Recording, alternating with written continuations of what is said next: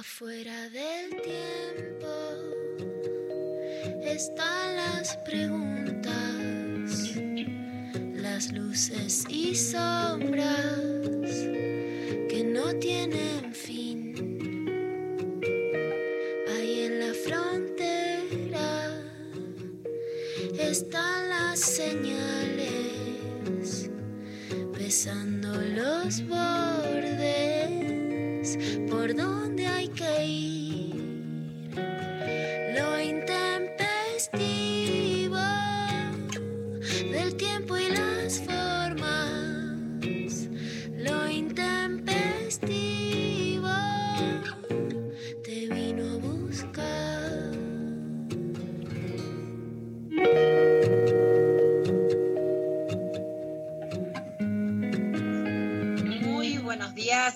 intempestivo. Muy, pero muy buenos días.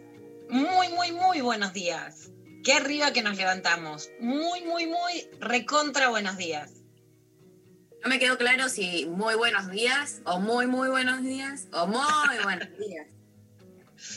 Bueno, un, un- un comienzo de diciembre alentador, alentador en este 2020, rarísimo. Por supuesto que va a ser duro, va a ser difícil, va a haber embates, pero bueno, en principio hoy empieza el debate de la interrupción voluntaria del embarazo en el Congreso de la Nación. Hoy va a hablar Vilma Ibarra, secretaria legal y técnica. Hoy empieza en comisiones, va a haber expositores y expositoras tanto a favor como en contra de la ley de interrupción voluntaria del embarazo. Hay una fecha probable, no confirmada. En política no es que nos equivoquemos, sino que ya ayer hubo unas idas y vueltas, pero parece que se va a volver a acomodar. Se desacomodó, pero parece que se va a volver a acomodar. Ok. 10 de diciembre. Apa, la tiró, lo dijo.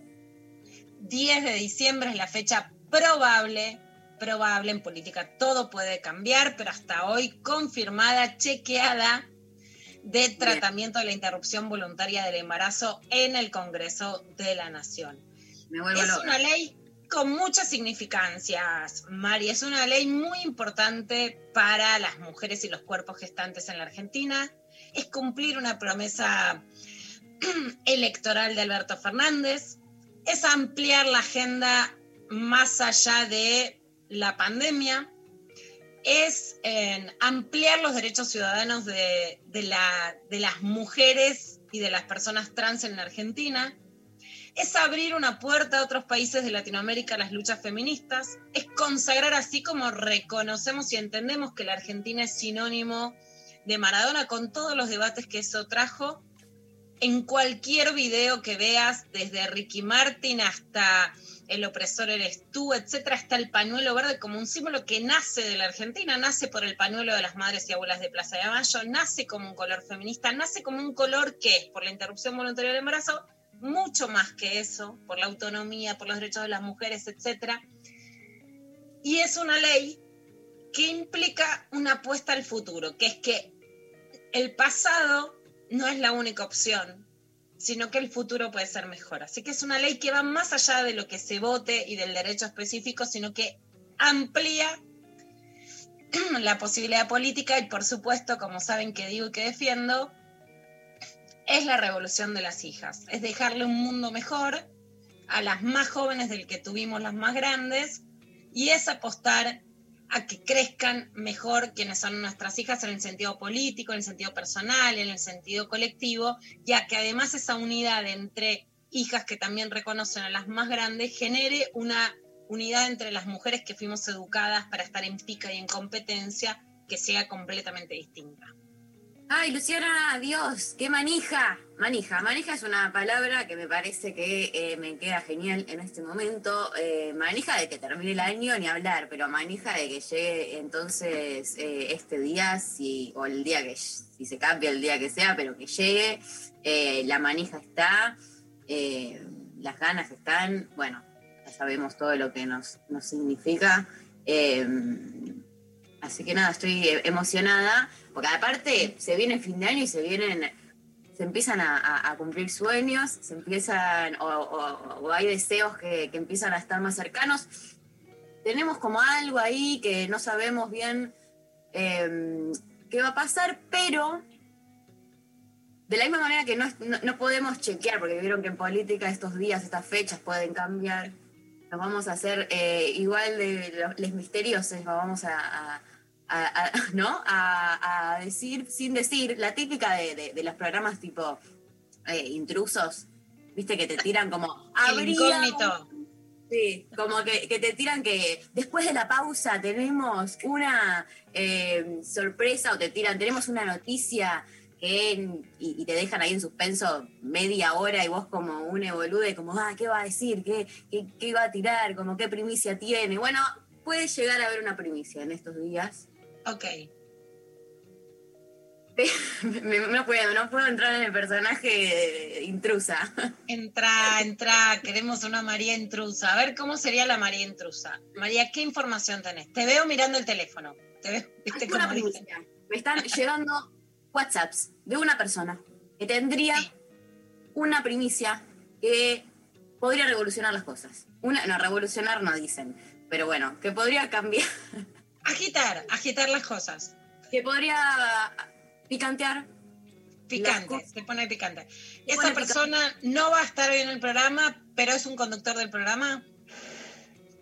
Es un conductor del programa, no podemos decir nada más que eso, no podemos de- terminar de decir nada, pero eh, sí es cierto, lo que sí podemos decir es que podría llegar a ser algo que también los eh, involucre a ustedes, que están ahí, del otro lado. Pero no vamos a decir qué es. Quedó, el, viste, hay un cortecito de internet que ayuda al incógnito. Que puede Ah, ser sí. tuyo, que Creo que es de, de Luciana, ¿no? ¿O soy yo? Es Luciana, me encanta, me encanta que, que nos, que nos colabore la- las fallas de internet para generar más suspenso, como que nadie sabe si en realidad es suspenso, si es que se va a internet, pero colaborar a la incógnita colabora.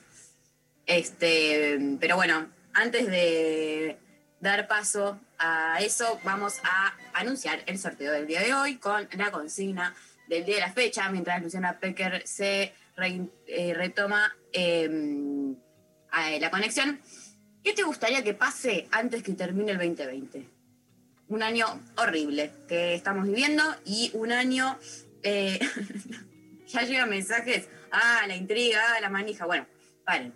Eh, ¿Qué querés que pase antes que termine el 2020? ¿Qué sueños querés que se cumplan? ¿Qué cosas querés que pasen a nivel personal, a nivel general, social? Puede ser, quiero que salga la ley, puede ser, quiero, eh, yo quiero aprobar las materias antes que termine el 2020, por ejemplo, algo más cercano. Eh, nos pueden contar las cosas que quieren, quieran que pasen antes que termine el 2020 para que termine un poquito más arriba este año y vamos a estar eh, sorteando eh, un bolsón de nuestros amigos de Almacop que tienen una propuesta para este fin de año. Que pienses las compras de tus fiestas dentro del marco de la economía social, popular y solidaria. Todo aquello que estés pensando cocinar o regalar, lo hagas con productos autogestivos, independientes, agroecológicos y naturales. En la tienda de Almacop, entonces van, encuentran si quieren eh, alimentos, bebidas, juguetes, juegos de mesa, regalos varios, todos producidos de manera independiente y solidaria por trabajadores y trabajadoras de fábricas recuperadas, cooperativas, emprendimientos familiares y artesanes.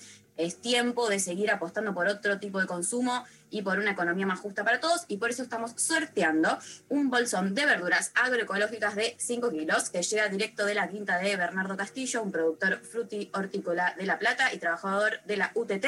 El bolsón se cosecha en el día de la entrega con verduras que varían por estación y se puede retirar en uno de los 15 nodos que ellos tienen eh, eh, para elegir eh, den- dentro de la capital federal, entiendo, consultando en almacop.com.ar y se entrega el sábado 5 de diciembre. Así que, bueno, vamos a estar sorteando el bolsón con las que ustedes nos respondan sobre cosas que quieran que les pasen antes de fin de año, sueños que tengan para ser cumplidos. Luciana Pecker, ¿volviste?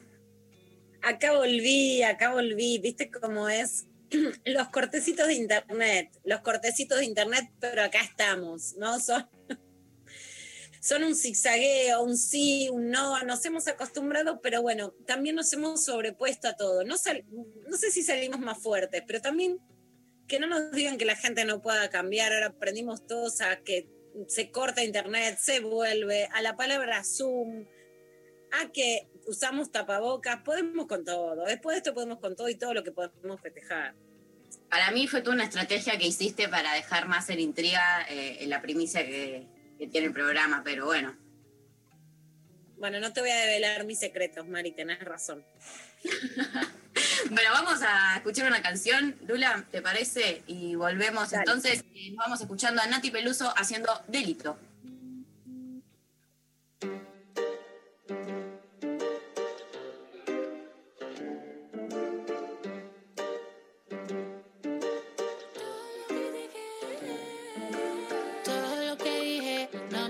Cuando me mira con esa maldad. No ves que a mí no me asusta, puedo ser injusta si vos me venís a buscar. Sabes que no me somete a la tentación.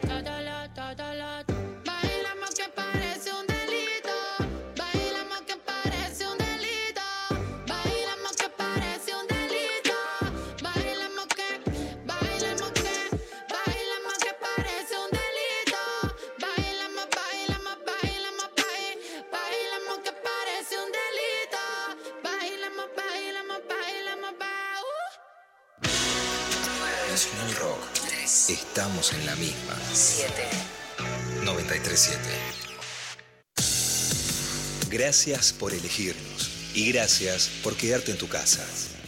Nuestro compromiso es con el aire y con la salud. Por eso, respetando las normas establecidas, desde Nacional Rock seguimos trabajando para que no te falte la radio, para que te informes, para que te diviertas en estos tiempos tan difíciles y tan inciertos. Tu compañía es la nuestra. 937 Nacional. Nacional Rock. Hacé la tuya. 937. Seguinos en Facebook, Nacional Rock 937. Hasta las 13, estás escuchando Lo Intempestivo. Con Darío Stanraiver Luciana Peca. y María Stanraiver. Bueno, eh, la gente ya está respondiendo. Vamos a aclarar. Por un lado, nos están llegando mensajes a través de Instagram, que salió ahí una historia diciendo qué pensás que puede llegar a pasar, cuál es la primicia, cuál es el notición que tiene el intempestivo para dar. eh, y están cayendo una cantidad de cosas. Algunos están muy cerca, eh, quiero decirlo. Eh, otros eh, simplemente eh, tiran deseos que, les gustaría. Pero bueno, Em, por otro lado, vamos a repetir que la consigna del día de hoy, que están participando quienes respondan por el bolsón de verduras agroecológicas de Almacop, em, es ¿qué te gustaría que pase de acá a fin de año? Antes de fin de año, antes que se termine el 2020, ¿qué cosas te gustarían que sucedan? Este, por ejemplo, nos mandan, hola, Intempe, yo quiero que en Chile se vaya Piñera y podamos elegir un nuevo presidente. Em, bueno, muy bien. Me Por ejemplo, copa. nos copa, nos copa, nos copa. Eh, por Instagram nos dicen eh, quedar seleccionada para un trabajo en el que tuve dos entrevistas. Bueno, bien. Vamos. La Mandamos tercera. ahí toda la energía. Eh, Milagros dice que salga el aborto legal, seguro y gratuito. Obvio. Estamos en eso también. Mucho. Estamos, estamos en esa. Estamos re en esa. Eh, Estela dice estabilidad económica, soy docente y chau suplencia este mes. Bueno, también toda nuestra eh, energía canalizada para ti, Estela. Eh, buen día intempestives, nos mandan por WhatsApp. Lo que quiero que me cumpla es que con mi compañera podamos comprar una van e irnos por toda Latinoamérica de viaje. Cargamos una manija que no damos más besitos. Apa, te digo Me que... encanta esa, es un sueño, pero redorado, redorado. Salir con una band. Miren, eh, José Nicolini, que es una de mis fotógrafas compañeras favoritas, eh, fue a distintos encuentros, tanto el de Chaco como en Trelew, alquilándose una motorhome, se sacó la licencia y fue. Qué ganas de salir a recorrer el país así. Me encanta, me encanta. Eh, por otro lado, eh, bueno, hay gente que está tratando de adivinar lo que vamos a decir y nos dicen más sorteos de libros, pero que- me encanta que quieran más libros, que quieran que más cosas, Vamos, más libros. Yo también quiero sortear más libros. Sortear más libros. Hace un montón que no sorteamos, hay que volver a, a sortear un par. Este, nos mandan por WhatsApp también, hola chicas, mi deseo más fuerte es la legalización del aborto, siento que es la puerta de calidad de vida para las mujeres y ganarme una beca de producción en artes. Las abrazo, Ari de Tucumán. Vamos las becas, me encantó el sueño de beca. Me gustó Pablo, no sé si quiere abrir el tollback y decirlo o decimos el de él, Que- que que- me gustó, Quiero que me vacunen. que llegue, que llegue. Hay que preguntar no solo qué, sino cuál, de qué origen, ¿no? La que sea, quiero vacuna. La rusa. La rusa se quiere vacunar con Sputnik, Pablo, vamos todavía. ¿Y Sofi? Irme de vacaciones a la playa, pero no, pero está difícil, ¿no? No, la verdad que a esta altura cualquiera, o sea, la playa de acá, no me voy a tomar un avión, pero no sé, lo veo difícil, como que no sé con qué panorama te podés encontrar en el verano. No sé, como siento que va a estar medio atestado de gente, pero por otro lado necesito, viste, un escape. Ese es mi deseo, la verdad que no, no pido más que eso por ahora. Pero los precios, no sé si miraron, están No. imposibles. No, pero imposibles, ¿eh? O sea, tremendo. 150 mil pesos, 15 días para irte a Gessel. O sea, ese Claro. nivel. Sí. Mucha cosa muy argenta siento yo en todos lados de hubo crisis, amigos, hermanos, hermanas, consumidores, démonos las manos, salvemos la industria nacional. Estamos saliendo un poquito, asomamos la cabeza, viene la argentinidad al palo y te da con un caño para un café, para una casita en la costa. Es como, si hay crisis, nos unimos en las malas. Si hay un poquito de buenas, empezamos a dar garrote a quien puede o quiere levantar un poquito de cabeza. Me encanta. Bueno, nos, nos llegan también, por ejemplo, eh, por Instagram. Me separé en cuarentena y ya quiero mudarme, vivir solo un tiempo, acá por las sierras de Córdoba. Bueno, un saludo eh, enorme, encanta. ojalá suceda. Nueva vida, mudarse. Yo también me quisiera mudar. Tengo muchas ganas de eso, como de cambiar. Es que siempre viene bien, un buen cambio ahí de estructura. Sí. Eh, acá Milena también manda que María tome el poder, María Conducción. Eh, no. un poco de autobombo. Acá. Voto, voto sí. hola, lo intempes. La primicia eh, de Mari es eh, Rechibusi o el negro Sosa, volvió el negro Sosa, como conductor estable lo intempestivo, pero aguantá. Antes de fin de año quiero que saquen a todos los macristas que aún quedan en altos cargos en el Estado y empezar el año sin macristas. Saludos, Celeste. Bueno, eh, Me gustaría saber qué dice el negro Sosa de los Pumas. uff, Que le conteste a los Pumas, me gustaría. le conteste a los Pumas el Que negro los Sosa. ubique un poquito. Ay, sí. Eh, por Twitter, Patricia dice, a esta altura, que Jesús resucite al tercer día con el pañuelo verde como para hacer más quilombo. Muy bueno, muy bueno, muy bueno ese. Ay, no, me encanta, me encanta. Eh, bueno, un montón de mensajes por Instagram ta- también si- siguen cayendo. Me haría muy feliz que regalen un lugar para mi taller de escritura para escribir sobre el espacio. Bueno, eh, y que vengan María y Lula a escribir sobre sus cosas. Bueno, un, un abrazo enorme a, claramente a todos. Eh, sigan mandándonos. Nos pueden mandar audios, recuerden. Escribo 24 horas, 7 días a la semana, escribo muchísimo. No tengo más lugar para escribir porque trabajo de esto, pero aguante que la gente escriba. Obvio, obvio. Eh, bueno, que resucite el Diego, mandan también. Eh, aprobar todos los finales. Vamos con esos finales. Todo es, todo es en esa 1139-398888, nuestro número de WhatsApp. Acuerden que nos pueden mandar audios, recuerden eso. Eh, que nos pueden mandar mimos también. Acuer- siempre lo voy a decir, porque Somos las mimosas.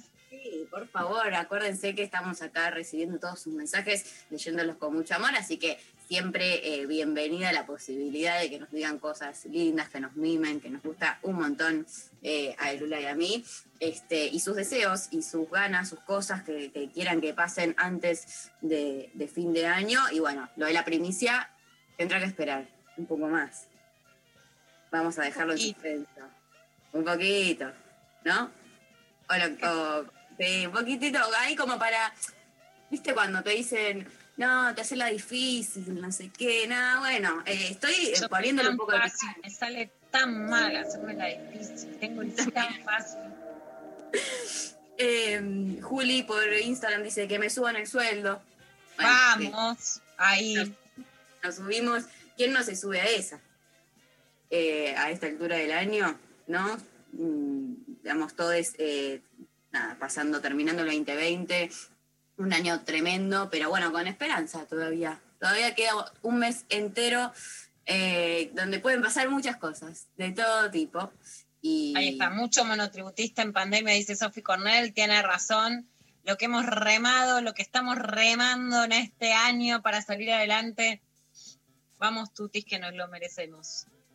Sí, por favor, por favor, que ya, ya queda, ya está, ¿viste cuando el, el famoso eh, último esfuerzo, que te con esa te, te dicen, ah, el último esfuerzo, el último esfuerzo, y una, bueno, ¿qué vas a hacer? Está bien, el último esfuerzo, pero como que por momentos me parece la peor frase del mundo, y por momentos me encuentro eh, a mí misma en una horrible de decir, no quiero hacer nunca nada más, y después pienso como, bueno, ya está, o sea, ¿cuántos días quedan? Tiene que ser un poquitito más y me convenzo, como bueno, el último esfuerzo, el último esfuerzo y le doy, le doy un poco más para adelante, pero a veces ni el último esfuerzo te dan ganas de hacer, ¿viste? ¿Qué sé yo? Completamente. Mi hija tiene una frase cuando venimos caminando, a veces que caminamos muchas cuadras, que es que, se la dijo el padre, que es "La- los últimos tramos se caminan con el corazón, ¿no? Como que ya no te da el cuerpo, pero lo haces con el corazón. Como yo siempre tengo una meta, que es qué voy a comer cuando llegue, la reinterpreto como las últimas cuadras se caminan con la panza. Así que pensemos que vamos a comer, que ahí, Me que ahí encanta. Me pensemos en el, en el menú de, de Año Nuevo, ¿no? Sería Sí. como, ¿qué va a haber en la mesa de Año Nuevo? Por favor. Eso es mi Este, puticolosismo. Sí, sí, todo lo que, todo lo que, cuanto más goloso mejor para, para nosotros. Eh, la fiesta de fin de año veremos cómo las pasaremos, pero seguro con, con- con muchas cosas muy ricas. Eso va por descontado. Este, nos mandan también, por ejemplo, Carolina dice, conseguir laburo en una escuela, me recibí este año de profe. Vamos, este Vamos. año, el año perdido, el año perdido. Mirá, Caro que- recibiendo salida. Felicitaciones, la verdad que recibirse un año así no te lo olvidas nunca más en tu vida. Como, ah, sí, el año que me recibí se cayó el mundo. Como muy tranca. Muy tranca. Eh, Caro dice que en el pesebre nazca una niña, se caen de culo muchos. Te das cuenta cómo va subiendo la irreverencia, ¿no? Y están muy irreverentes, me encanta. Picadísimo. Eh, que me dé bola el que me gusta o en su defecto ganar el Kini, dice Cami.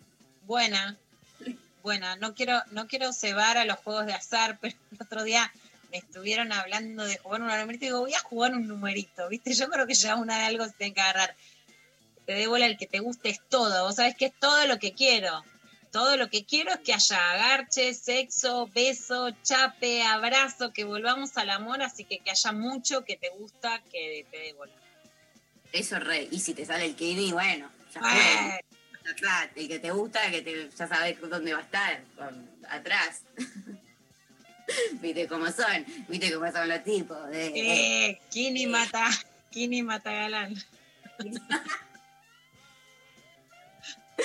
Ay, Dios mío. Bueno, em, muchos, muchos mensajes muy lindos. Em, queremos, uff, eso voy a adelantar, solo eso, que está la posibilidad que dentro de lo que va a ser la primicia haya mucho chape. Estamos desatadas hoy también. ¿eh? Estamos más que mimosas, ya estamos chapadoras. Chapadoras, qué mimosas, chapadoras a full. Manden sus chapes, manden sus chapes.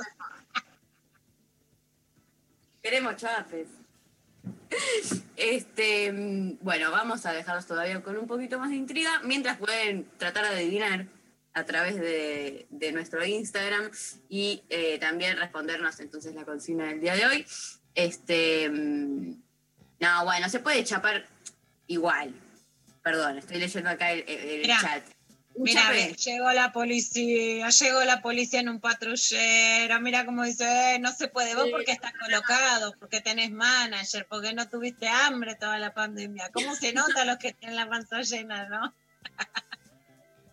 Yo creo que, que, eh, a esta altura del año, o por lo menos yo, ya no me agarra como, o sea, si, si está la posibilidad de un chape, ya no voy a estar pensando, ah, el coronavirus, ¿viste? Cuando ya estás en una que decís, bueno, listo.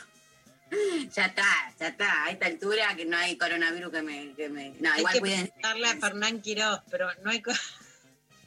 Entre la próxima, en la próxima eh, conferencia de prensa que dé Quirós le voy a ir a preguntar.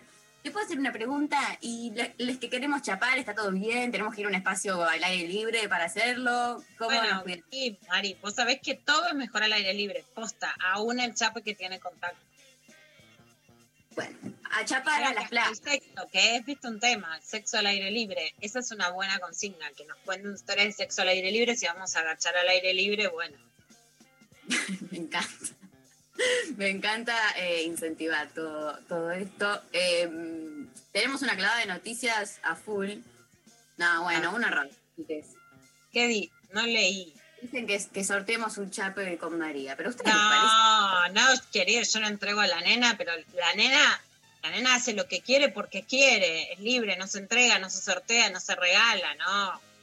No, claro, aparte de última, o sea, las ganas están claramente, ¿no? Pero de ahí a, a que me sorteen, eh, me parece un ah, montón. pero ¿qué es esto? Conquistame, conqui- con, llévame ni un ramo de, de flores, te pido un, un ramo de milanesa, ¿viste? Como algo más, más cercano. que- A mí me gusta, se la pedí a Pablo, pero después, viste, pero regalame una flor de Pimpinela, yo lo, yo lo impongo, yo lo reimpongo. Es un clásico que lo readapto. Es uno de esos mandatos que digo, lo hago mío, te hago mío mandato de Pimpinela, regalame un ramo de flores, me copa. No, está, es hermoso, yo entro, entro también, Tirame, pero bueno. Una floja, tirame, regálame una flor de Pimpi. No ¿Quién no te- quiere? yo te pido, ahora te lo explico, María, yo te pido una flor, viste, como Todo lo que es ¿Quién? Pimpinela para mí está como en el tiempo un poco lejos. está lejos. Yo cuando tenía, cuando en mi época, cuando yo tenía tu edad, Mari, toda esa frase sonó horrible. Yo fui a un chabón muy, muy, muy, muy chongo.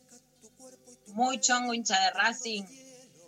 Barracas, muy, muy así. Y fui con una rosa en la mano. ¿Te explico cómo me fue? Muy bien. Ole.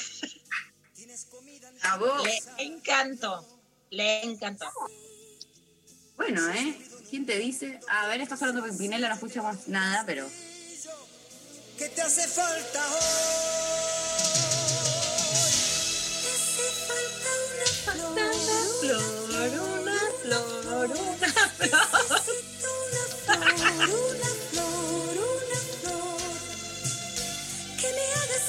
Que estoy viva, que vibro, que amo y respiro, que aún existe el amor. Te imagino vos caminando, yendo hacia el chongo con una, con una rosa, con esta de sa- Con una sauna. rosa. Con una rosa, pero me identifico plenamente con, con esta frase.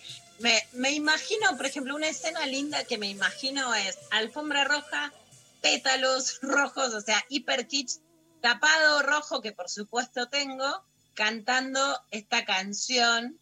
eh, necesito una flor, porque es cierto, viene un tipo hoy, me regala un ramito de jazmines, todo lo que quiero.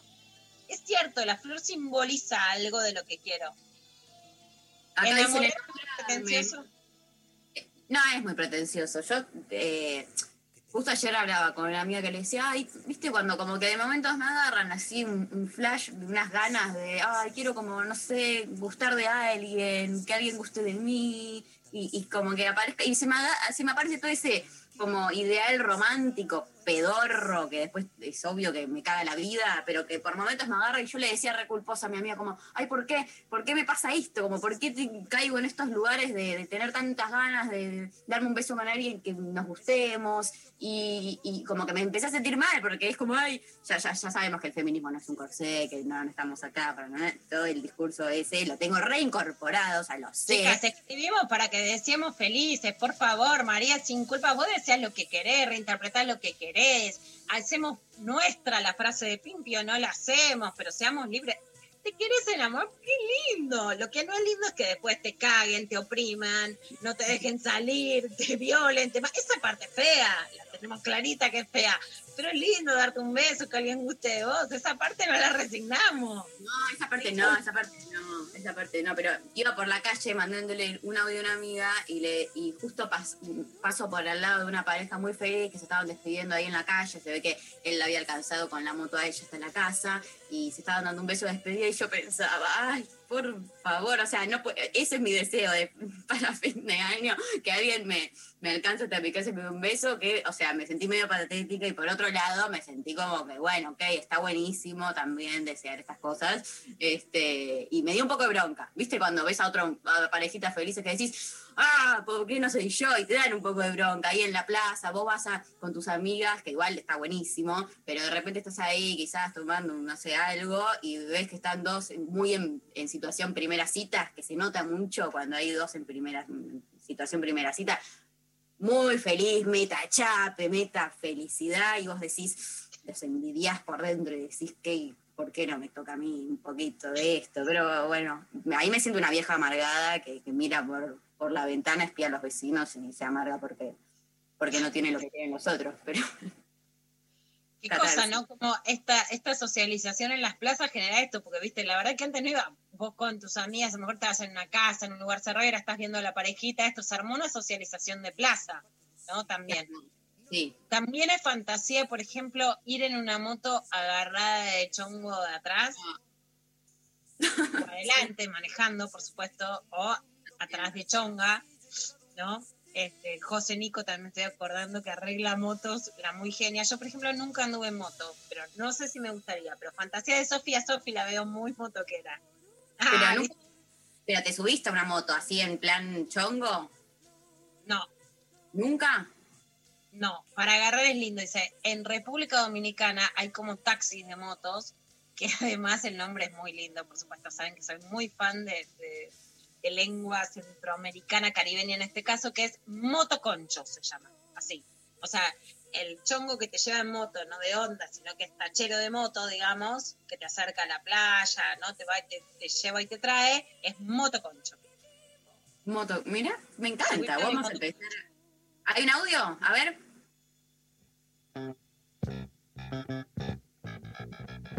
Hola, intempestivas. Eh, estoy igual que María. Estoy queriendo alguien que me dé un beso hermoso, que te lleve hasta tu casa. Eh, como, como dice María. Estoy así, como que cuando veo así gente en la calle, esas parejas, me da un poco de bronca. Qué mal, qué mal. Pero bueno, no, que nos llegue a todos, todos los que quieran, que haya para todos. Ese es mi, mi deseo de, fin de año. Bueno, les mando un beso acá a la chapadora. Bravo. Me encanta, ¿eh? Vamos la chapadora, vamos las flores, que regalemos flores, vayamos atrás de la moto, vayamos adelante. Así, dejemos, vayamos a las plazas de picnic a chapar, me encanta. Sí, acá, acá llega un mensaje por Twitter de Laura Greenberg que nos dice reunirnos todos en el planetario y chapar. Corta la bocha. Juntémonos a chapar un poco. Bueno, Bueno, nos vamos a juntar, nos podemos juntar en algún lugar, a lo mejor apa. Apa. este planetario. Yo vi la luna la noche del domingo desde ese lugar. Vi una luna tremenda, Bueno. sin telescopio, pero vi la luna.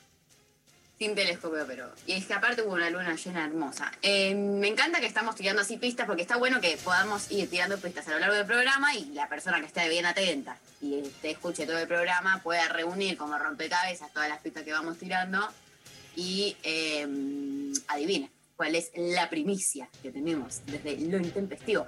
Pero bueno, vamos, hay una clavada de noticias tremenda. Si te parece, Lula, vamos a con eso, escuchando un tema eh, para hacer un respiro. Vamos a escuchar entonces eh, a Rosario Ortega haciendo trueno y volvemos con lo intempestivo.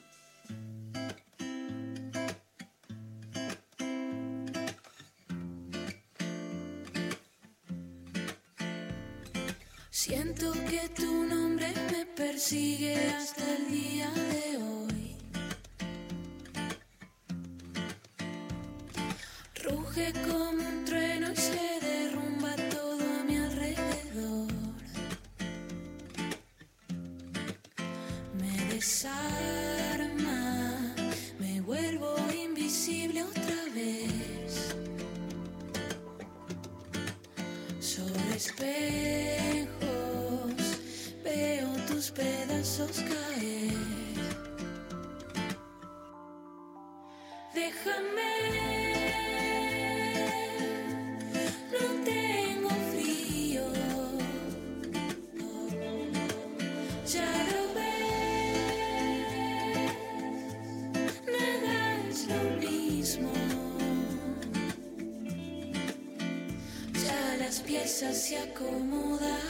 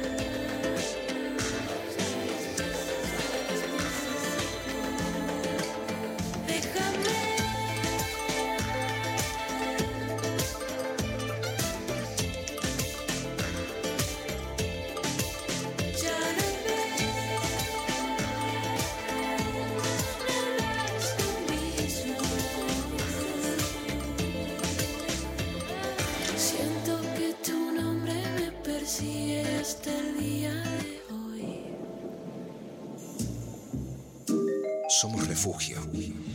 Somos compañía. Somos. Somos lo que tenemos para decir. 9. 3. 93. Somos 937. 7. Nacional Rock. En el aire de Nacional Rock pasan cosas como esta. Dicen aquellos que saben que la quinta dimensión es la que está entre la cuarta y la sexta. No estoy hablando de algo que está ubicado en La Plata. La gente de La Plata dicen la locación de un lugar con una tranquilidad que yo realmente no entiendo. Eso está en la 326 entre la 43 y la 44. No entiendo. Necesito que las calles tengan nombre. Cuando YouTube o en La Plata dijo, esta es verdaderamente una ciudad donde las calles no tienen nombre, algo que seguro venía pergeñando de Irlanda para acá. Oro negro. Maxi Romero. Sábados de 17 a 18. Oro. Oro negro. Negro. En 937. Nacional Rock. Quédate en casa, que al aire salimos desde acá. Nacional Rock 937. Lunes a viernes, de 11 a 13. Lo intempestivo. Darío Stanraiver. Luciana Pecker. María Stanraiver. Bueno, hay clava de noticias con Luciana Pecker.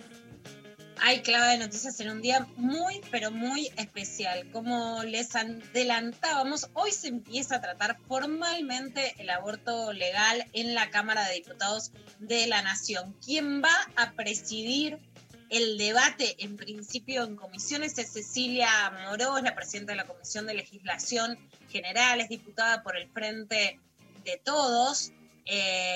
Fue parte, digamos, del sector del Frente Renovador de Sergio Massa en la alianza que lleva Alberto Fernández a la presidencia y fue una de las impulsoras y de las, eh, de las diputadas con más activismo dentro del grupo que se conoce como las Auroras, que transversalmente, digamos, antes de la alianza entre kirchnerismo y masismo, estaban unidas junto con diputadas y diputados de Cambiemos, de la izquierda, del socialismo, del radicalismo a favor de la legalización del aborto en 2018. Cecilia, en el programa de Mariana Carvajal por Diputados TV, en Punto Género, contó su experiencia personal. Ya lo había hecho alguien que fue diputada, ya no lo es, mandato cumplido, Araceli Ferreira, del movimiento Evita, y ahora Cecilia Moró, porque por eso las mujeres cambian la historia, porque ponen el cuerpo en diputados por las que tienen que poner el cuerpo y porque ellas lo pusieron. Escuchamos el testimonio de Cecilia Morón.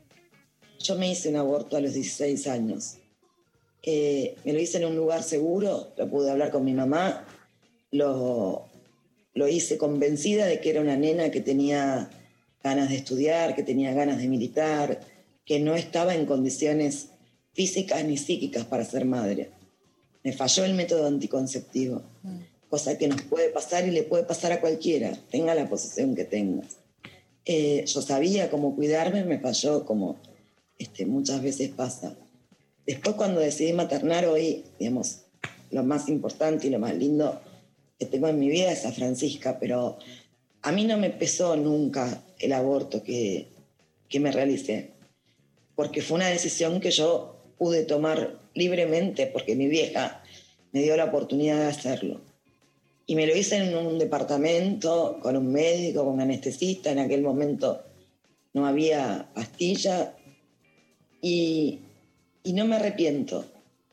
Sí llevo dentro mío siempre el peso de la vergüenza de la clandestinidad, de que la preocupación del médico era que no se me viera mareada. Era en un consultorio de Barrio Norte un sábado a la mañana que el portero no me viera mareada, que no, no se diese cuenta que salía medio anestesiada. Y, y, esa cosa oscura del consultorio con las persianas bajas no me lo voy a sacar jamás de la cabeza. Tremendo. Es un testimonio muy fuerte, recordamos, Cecilia Moró lo contó en el programa Punto Género Diputados TV de Mariana Carvajal es muy impactante que quien empieza el debate, quien va a presidir hoy en la Comisión de Legislación General es alguien que pasó por la clandestinidad del aborto y que hoy preside justamente para darle a su hija eh, Cecilia fue una de las diputadas que en el 2018 tuvo presiones, y presiones no legítimas, no un debate democrático, presiones en el colegio de su hija, ¿no? Que la apoyó justamente, y esto es algo que hemos conversado largamente, por eso es que La Revolución de las Hijas, que hoy es un libro y empezó en una columna que escribí exactamente en la trasnoche en la que se aprueba el aborto legal por primera vez, eh, y que lo nombré por primera vez en el discurso que pude dar en la, Cámara de Diputados, porque su hija es la que avala que ella dé esa lucha a pesar de los costos incluso para una nena que es este, una nena muy chiquita dentro de su colegio, que son parte de los métodos eh, ilegítimos de los grupos antiderechos. Algo muy importante es que todas las mujeres, aunque no mueran, aunque no queden lastimadas, sufren esta presión de la clandestinidad, las presiones bajas, ¿no? Recordemos el testimonio de Muriel Santana también en el Congreso sobre esta situación e incluso usar métodos que no corresponden. El método quirúrgico es un método que ya no está aconsejado por la Organización Mundial de la Salud, no es necesario pasar por una anestesia, sin embargo muchas mujeres de clase media, por un lado, es claro decir que las más perjudicadas son las más, las más pobres, pero muchas mujeres pasan por situaciones médicas que no son necesarias ni aconsejables porque es con lo que los médicos pueden sacar más plata. Y por supuesto, el qué dirán y que no se note que trae no la intervención médica, sino la prohibición y la clandestinidad. Así que hoy empieza el debate, va a haber una ronda de expositores, pero que se espera que sea corta. La fecha estaba programada para el 10 de diciembre, ayer hubo un retroceso en esta fecha, se espera que se vuelva a arreglar y que sea el 10 de diciembre, estamos hablando de coyunturas cambiantes, así que esto se puede modificar. Pero en principio la primera expectativa, salvo que haya modificaciones o presiones después, es que de la Cámara de Diputados salga con media sanción el 10 de diciembre. Esto es la noticia, la vamos a ir siguiendo día por día, esto es la noticia hoy. Y hoy va a hablar en el Congreso de la Nación Vilma Ibarra, secretaria legal y técnica, y quien es la autora junto con su equipo del proyecto de interrupción voluntaria del embarazo del Poder Ejecutivo. Lula, ¿eso lo, lo, podemos ver? Digamos, ¿eso va a estar, se va a transmitir? ¿Cómo, cómo es? ¿Sabes? La verdad es que todavía no sé, yo supongo que el discurso y la exposición de Vilma se va a transmitir en general en el debate anterior, sí, eh, se daba justamente por Diputados TV y las transmisiones de diputados en general se pueden seguir en vivo por Diputados TV y por las redes de eh, diputados. Siempre es así, salvo que se pida que sea en una transmisión, digamos, no pública, pero digamos, estoy segura que sí se va a poder ver. Eh, hay una frase que dijo Ofelia Fernández en la Feria del Libro, en la presentación de la revisión de las hijas, la llevamos al encuentro en el CONEX porque me gusta mucho, después la podemos pasar, que es todo lo que aprendieron las pibas de escuchar a diputados y diputados. La, la vamos a pasar en esta semana porque sí me parece que hubo un enorme aprendizaje político de esta generación que eh, pelea el aborto, justamente de escuchar en profundidad los debates y también las barbaridades que, dicen algunos diputados y diputadas, ¿no? Ofelia lo que decía es cómo no vamos a nosotras animarnos a la política después de las barbaridades que escuchamos de los políticos. En ese momento, en el Congreso, siempre fue los martes el día del debate, por eso los martes verdes, los martes y los jueves a la tarde. En, en ese momento había pantalla afuera para que se pueda ver. Buenísimo. Ah, vamos a seguir con las elecciones en Brasil, que ayer hablábamos con Darío, y en donde, más allá de que todo es muy incierto, muy cambiante, estamos en coyunturas muy cambiantes, hubo elecciones municipales en Brasil, por ejemplo, en Río de Janeiro, y la centro derecha derrotó al bolsonarismo y a la izquierda, esto según un título de eh, de Infobae para poner quién dice qué dice, pero por ejemplo hubo elecciones en San Pablo y en Río de Janeiro. Perdió Bolsonaro y tampoco se pudo recomponer el Partido de los Trabajadores. Hay un problema de liderazgo, digamos, con, partidos con líderes muy carismáticos. Lula, digamos, si bien salió de la cárcel, tiene la denuncia judicial que sigue en marcha, entonces es complicado. Tiene una edad muy avanzada, aunque se, se, especuló con su posible candidatura y cuesta que haya liderazgos que puedan también cooptar la fuerza que tuvo el PT liderado por Lula. Más allá de los vaivenes, también es interesante pensar cuáles son las diferencias de las derechas hoy en el mundo y en América Latina. No son las mismas todas las derechas, hay enfrentamientos entre derechas que era un escenario que antes era mucho más difícil, era mucho eh, mucho menos complejo, ¿no? ¿Qué derechas representaba cada uno? Y hoy ese escenario sí existe. Vamos a escuchar, eh, vamos a escuchar ahora justamente sobre las elecciones en Brasil a Bruno Covas del Partido Socialdemócrata brasileño que fue reelegido como alcalde de San Pablo. Que recordemos tú, recordemos, me salió centroamericano, tanto me gusta. Recordemos que tuvo grandes enfrentamientos con Jair Bolsonaro porque la postura de los, digamos, ahí sí hubo grandes enfrentamientos entre alcaldes y presidencia porque la postura de Bolsonaro era de eh, desidia absoluta frente a la pandemia. Él se opone, Bolsonaro, hasta los tapabocas, o sea, ni cuarentenas, ni distanciamiento, ni cierre en ningún momento. Brasil ahora está con un rebrote muy importante, coronavirus, ni nada. Y los alcaldes tuvieron una postura de sí poner determinadas medidas. Ahí también hay una diferencia que tiene que ver con la actitud frente al coronavirus. Escuchamos a Bruno Cobas. Gracias Sao Paulo, fueron más de 3,1 millones de votos que nos llenan de esperanza. Es hora de transformar las diferencias en soluciones consensuadas. Es hora de gobernar para todos, con fuerza, concentración y fe. Así agradeció Bruno Covas su reelección como alcalde de Sao Paulo, uno de los centros financieros de Brasil. Covas derrotó a su oponente de izquierda Guillermo Boulos luego de que este diera positivo para COVID-19 solo dos días antes de los comicios. En Río de Janeiro, la segunda ciudad más grande de Brasil, Eduardo Páez se coronó ganador por encima del obispo evangélico Marcelo Crivella, que buscaba su reelección y que era apoyado por el presidente Bolsonaro. En materia de género, nueve mujeres ganaron alcaldías en nueve ciudades, casi el triple de lo conseguido en las elecciones municipales de 2016 y solo una logró llegar a la gobernanza de una de las 26 ciudades capitales.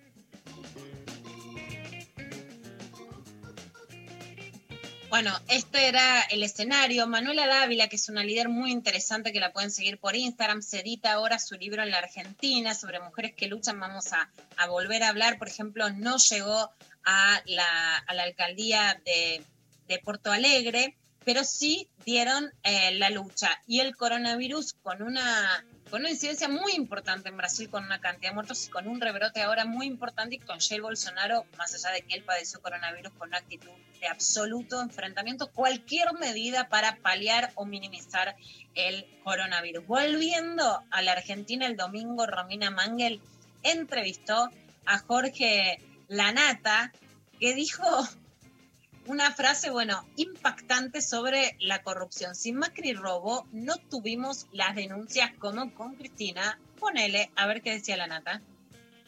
A ver, ¿Cristina tendría que estar presa? Claro, no tengo duda de eso, pero por las notas que hicimos, por las denuncias que hicimos, yo sé que tendría que estar presa. Pero Esto no es lo sos- que me molesta. Pero vos no sos la justicia. No, no, es que yo no dije, Pero vos no puedes condenar. Entiendo, vos. vos- yo sí puedo condenar vos- como tenés- periodista, puedo decir lo que se me Pero ocurra. tiene más peso tu condena mediática que la condena judicial. No lo sé, y en todo caso, si es así, es una lástima. No tendría que ser así. Pero la justicia se desacreditó lo suficiente como para que la gente no crea en ella. Pero vos estás seguro de poder decir hoy, yo no tengo duda. Sí. Realmente me interesaba saber si vos crees que hiciste el mismo tipo de periodismo con la gestión del kirchnerismo, con, con la de Mauricio Macri, con quien se decía que tenías una relación mucho más cercana. Yo tuve relación con todos los presidentes de la Argentina, menos con Cristina, pero hasta tuve con Néstor también, digamos, Sí. lo he visto varias veces. Ahora, no estaban Larreta y Macri robando en la Rosadita, tomando whisky con efectivo. Y si estaban, yo no tuve el video, ¿me entendés? O sea que nada, para mí fue parecido, no, no. Ahora te pregunto, digo, no, no, no quiero entrar en tecnicismos de causa porque no me parece que No, sea es interesante, digo, es algo que me divierte a mí sola y a Sí, mi sí. tía Lili. Pero básicamente, digo, a ver, no sé, parques eólicos, correo, digo, la- la- espionaje, eh, no son causas, vos en un momento dijiste, la verdad que yo no tuve, nunca tuve denuncias serias respecto de. Macri.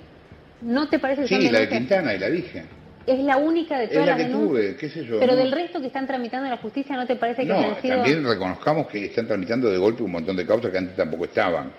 ¿Vos sentís que manejaste el periodismo que a vos te gusta hacer con la misma vara para Macri que para Cristina Néstor? Sí, lo que pasa es que si Macri robó, robó de otra manera, no era tan evidente y no tuvimos las denuncias. Bueno, cerremos todo. Sí, yo te voy a decir la verdad. A mí me, me, me gusta escuchar esta entrevista. Me parece interesante. Es una pregunta que quería escuchar y que me parece interesante escuchar la respuesta, más allá de cerremos todo, ¿no? Yo creo que Sí, es muy arduo y muy interesante el debate sobre, a ver, sobre la utilización de la corrupción para derrocar gobiernos populares es muy interesante y como caballito de batalla. A la vez, la legitimación de si la corrupción se usó para eso no hubo corrupción también me preocupa, porque ¿cómo combatimos la corrupción si creemos que toda, toda denuncia de corrupción es para derrocar, aunque es una operación? Y la pérdida a- digamos, yo no creo que exista la objetividad periodística, pero de un periodismo que pueda investigar denuncias de un gobierno y de otro, yo creo que es importante. Entonces, esa pregunta de, de Romina a la nata me parece interesante porque hoy faltan medios que puedan decir, esta denuncia, que tengan credibilidad, es una operación, esta denuncia es seria y acá hubo corrupción, esto no es lawfare, digamos, ¿no? El, el aparato judicial que se usa para derrocar un gobierno distorsionadamente, y esta es de este gobierno y esta es de este otro, ¿no? Como volver a centrar el periodismo. Y me parece que lo acorrala la nata en el sentido de decir, bueno, realmente si había un periodismo, más allá de todo el sesgo ideológico que ya conocemos, que estaba en contra de la corrupción, investigaba más allá de los gobiernos. Si no investigaron de la misma manera, es que no era el periodismo anticorrupción, ¿no? Y, y bueno, me parece que es una pregunta y una respuesta que dan ahí en el clavo de, de la distorsión que hay sobre las investigaciones judiciales y la corrupción, y que la distorsión no tiene que ser que no se denuncie más corrupción, sino que se denuncie con credibilidad y que se investigue con credibilidad. Clarísimo, Lula. Seguimos ahora, por supuesto, con el, con el tema del día, que la verdad es muy impactante. Los Pumas, en principio, sus disculpas, ¿no? Hacia el pobre homenaje a Diego Maradona en las redes sociales y, por supuesto, todo lo que pasó después, que es absolutamente grave, ¿no? Ahora hay una, en Twitter, hay una catarata de personas trayendo viejos eh, de otras personas, como diciendo, bueno, nadie resiste un archivo, eh, nadie resiste eh, un tweet que hayan escrito antes, pero la verdad es que no todo es asimilable, no todas las responsabilidades son asimilables y la verdad es que sí, a partir de lo que pasó con Maradona, se conocieron tweets que eran absolutamente xenófobos y racistas de Pablo Matera, de Guido Petti y de Santiago Socino. La verdad es que dan escalofríos. Ahora podemos compartir algunos y finalmente la Unión Argentina de Rugby suspendió anoche a Matera, a Petty y a Socino y revocó la capitanía de los Pumas de Matera debido a estos eh, tweets. Si bien habían pasado hace muchos años y yo entiendo en ese sentido el cambio de paradigma, la- las responsabilidades son distintas, habla de racismo, habla de racismo dentro del rugby, donde los hechos no son excepcionales y tampoco es excepcional que recordemos que venimos de un cuestionamiento muy fuerte hacia los clubes de rugby a partir del asesinato de Fernando, casi va a ser un año, eh, el año pasado, donde se cuestionó el rugby y qué pasaba puertas adentro y qué legitimaba o no. Fernando muere por ser, por ser un joven, muere por racismo, por ser morocho, por ser el hijo de un portero de Barrio Norte, es golpeado y también se cuestiona qué enseñaban los clubes de rugby. Entonces, ninguna duda que en este caso la Unión Argentina de Rugby no quiere quedar cómplice de tweets que realmente superan toda previsión de lo que alguien puede decir. Ahora, si querés, Mari, compartimos algunos de los tweets, pero escuchamos un poquito de, eh, de lo que decían pidiendo disculpas primero a los Hola, soy Pablo Matera, capitán de los Pumas, y junto a todo el equipo queríamos transmitirles cómo nos sentimos y acompañarlos en este momento de tanto dolor en Argentina. Sabemos que, el homenaje que elegimos hacer para, para Diego el fin de semana causó dolor y, y decepción en, mucha gente y, y queríamos decirles que de ninguna manera esa fue nuestra, nuestra intención. Eh, Diego para nosotros fue una persona sumamente importante, una persona que siempre nos apoyó, siempre nos acompañó. Eh, hemos tenido la suerte, gran parte de este equipo, de, de- compartir con él en Dubái, donde siempre nos abrió las puertas, fue súper generoso con nosotros y hasta, hasta algunos tuvimos la posibilidad de, de tener una charla técnica del Diego, en donde por ahí no era la persona que más sabía de rugby, pero realmente era una persona que tenía clarísimo lo que significaba ponerse esta camiseta y representar a su país. También nos acompañó durante todo el Mundial 2015, en el cual pasamos un montón de momentos increíbles y hasta momentos muy íntimos dentro, de, dentro del vestuario, cuando clasificamos a cuarto de final. para todos los argentinos y, y ni hablar para los deportistas argentinos, Diego Maradona es, es- es lo más grande que hay y es una persona que nos marcó a todos. Eh, hay un montón de cosas súper positivas que, que- que hoy nosotros como equipo elegimos tomar de Diego, la forma en la cual venció todas las adversidades que se le, presentaron, nunca bajó los brazos, siempre, siempre siguió luchando, la forma en cual fue la única persona que, que- logró que todas las potencias mundiales nos respetasen y, y supiesen de dónde venimos. Bueno, por supuesto que más allá de muchos debates, se le cuestionaba no hacer un homenaje en el partido que eh, habían jugado y que de hecho habían sido derrotados con los All Blacks. Eh, yo ayer les contaba que la polémica en torno al rugby con el racismo viene de largo. La, la Argentina, de hecho hoy la derecha en Argentina eh, invoca mucho dentro de Cambiemos a Nelson Mandela, que, que ayer cuando hablábamos de él yo decía, por supuesto, que para mí es un ídolo, estuvo más de, más de 25 años preso en Soweto, porque Nelson Mandela toma una postura más cercana a la amnistía de la que toma la Argentina con juicio y castigo, con lo- el juicio a las juntas, con bajar el cuadro, etcétera, ¿no? Por supuesto que a mí en política de derechos humanos me gusta más la postura argentina. Pero el rugby, justamente, hay un gran problema porque el rugby en Sudáfrica es muy fuerte y el rugby en Argentina seguía jugando a pesar de que había apartheid y una de las medidas para intentar voltear el apartheid era que no que no tuviera esa legitimidad Sudáfrica y siempre lo hicieron. Pero miren lo que pone Pablo Matera y por eso me parece que hay que también decir, no, no entrar a una casa casa de brujas es una frase que odio porque odio el genocidio de las brujas ahora de poner a cualquier persona en, en Twitter con tweets viejos, porque él venía de jugar un mundial juvenil de Sudáfrica, o sea, un lugar donde representaba deportivamente a la Argentina y puso, por fin me voy de este país lleno de negros. Ouch, Sudáfrica Baby, el 30 de mayo del 2012. Más allá de otras consideraciones personales que lo descalifican como persona, en este caso alguien que representaba a la Argentina, dijo esa frase racista en el país del apartheid. Aparte, eh, bueno, pueden googlear, la verdad, no vamos a estar reproduciendo todos los, los tweets, pero son, eh, eso es, es- es lo casi que lo más, lo más suave de todo lo que hay. Eh, claramente lo he levantado medio, medio, medio país, los medios, eh, Clarín, digo, estoy leyendo acá que saca una nota y, junta todos los tweets de los integrantes. Se volvió ayer en Twitter eh, algo tremendo, porque aparte, digo, es algo que, que viene pasando que se, que en Twitter, ¿no? Que es algo que la plataforma permite como un, cierto tipo de, eh, digo, de hacer esto de, se pone, ¿no? Se empieza a correr la bola de alguien y se le van a buscar tweets viejos. En este caso, eh, bueno, nos encontramos con, todo esto, pero una locura, digo, todo empezó con eh, lo de el, no homenaje a Maradona y se termina destapando todo esto, eh, que aparte, nada, después ellos salieron a, a- a tuitear pidiendo disculpas, bueno, algunos cerraron sus cuentas, eh, muchos diciendo como, bueno, pero son tweets de hace ocho años, como déjense de joder, viste, como que empezaron, ah, es desmedida las, las medidas que, que tomó la Unión de Rugby, como no es para tanto. Va, yo leí varios de, de- ese tipo de comentarios que me parecieron una locura, claramente, no, no de gente que yo sigo en Twitter, sino como buscando en, en- las noticias, ¿no? Como googleando a ver las, las otras posturas, apareció mucho mucho de eso, como, ah, pobre, pobre, casi que pobres pibes, ¿no? Como miren lo que le- les hacen por, por, por tweets viejos. Cuando, bueno, tampoco, digamos, eh, esa vara es rarísima para, para juzgar así como eh, desde ese lugar. Nada, me parece un horror todo lo que, lo que se arma.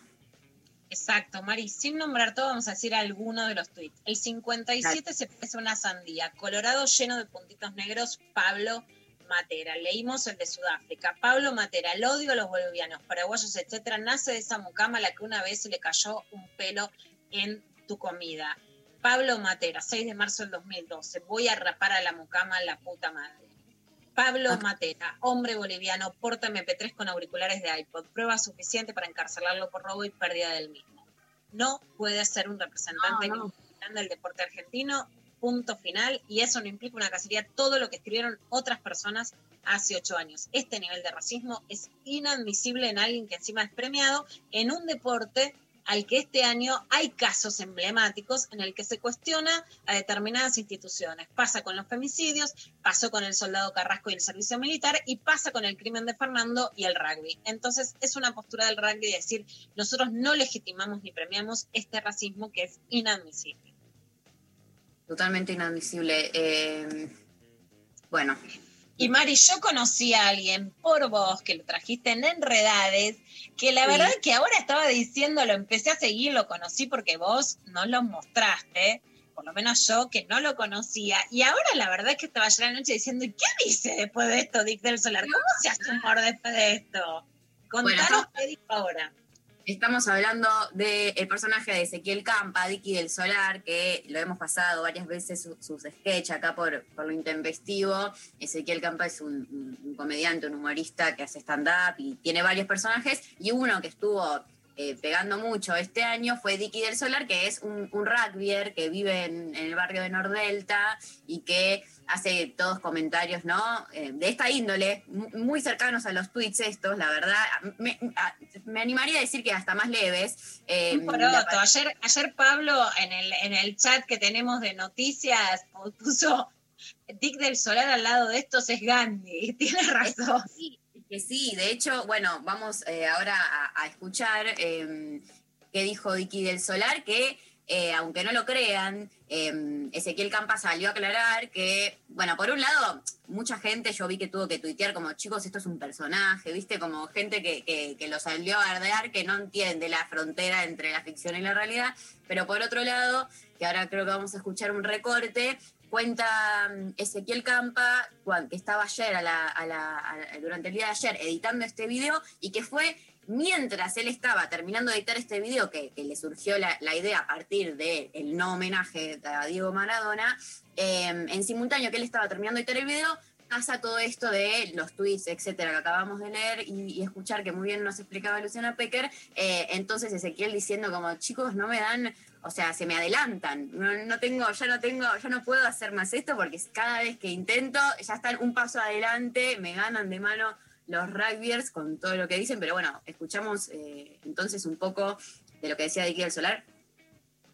Hola, soy Dicky del Solar. Muchos me escribieron a mis redes sociales para preguntarme por qué los Pumas no le hicieron un homenaje a Maradona. Desde la familia del rugby queremos que sepan que no sabíamos que Maradona era argentino. What the fuck. Buscamos Villa Fiorito en el mapa de Nordelta y como no aparece, no quisimos ni saber dónde quedaba. Total, nunca vamos a ir. Fue algo parecido a lo que nos pasa con Betty, la mucama. Ella dice que supuestamente es de una provincia que se llama Formosa. Leyenda urbana. ¿Te suena? Además, tienen que entender que cuando Diego debutó en primera, allá por el 76, muchos de nosotros no habíamos nacido y era otra Argentina. Una Argentina en la que no había inseguridad y podías caminar por la calle tranquilo. Y no te rompían las bolas con ir a votar y esas cosas. Al ver los homenajes por televisión, nos dimos cuenta que Maradona era amado por los negros. Pero también vimos gente con camisa. Misterio, ¿te suena? Y uno se cree que el mundo es Miami Nordelta, pero es también el que anda en cuero y come poleneta. Son aquellas pequeñas chozas, pues un Brian en un Corsa. Para reparar este error, ya estamos organizando una serie de homenajes como Diego se merecía. En Nordel vamos a hacer un juego que se llama Barrilete Doméstico. Se trata de una suelta de mucamas y el primero que logre cazar 10 con una red será el ganador. Te queremos, Betún. También estamos organizando el Ano de Dios, que consiste en ver quién puede hacer más jueguitos con el aerosol de un Rexona antes de metérselo en el culo a Tony Benavides. Thanks, Tony. Pero a mí, el que más me entusiasma es uno que está organizando el Toro Williams, un rugbyer de pura cepa. Su idea es que, en honor al 10, cada rugbyer se pare delante de un negro y el que aguante más de 10 segundos sin pegarle una piña se gana un Smirnoff de sandía. Cheers. Sepan disculparnos. Les pedimos perdón, porque a la indiferencia la tacleamos entre todos. Y lástima, lástima to nobody, maestro. Tremendo. Increíble. Tremendo, tremendo. Mari. Bueno, vamos, vamos a la música para pasar este trago. Sí, vamos a la música, eh, nos vamos a ir escuchando a Nancy Sinatra haciendo These Boots Are Made for Walking.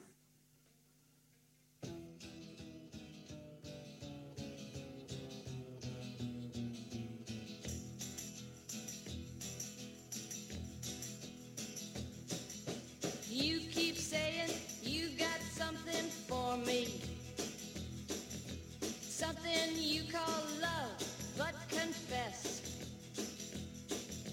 You've been a messin' where you shouldn't have been a messin'. And now someone else is getting all your best.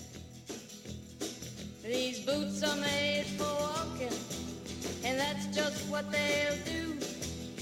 One of these days, these boots are gonna walk all over you.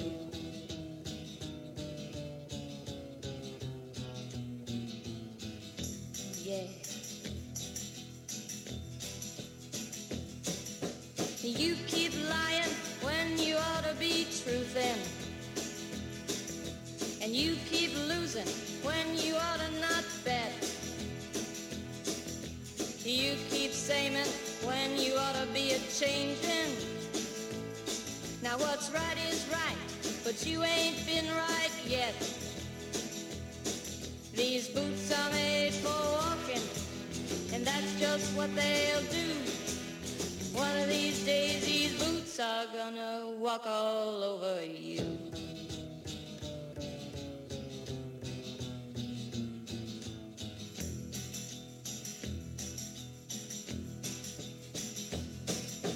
You keep playing where you shouldn't be playing. And you keep never get burned. Ha! I just found me a brand new box of matches, yeah. And what he knows you ain't had time to learn. These boots are made for walking, and that's just what they'll do. One of these days, these boots are gonna walk all over you.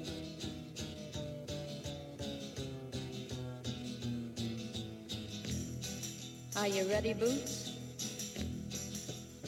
Start walking.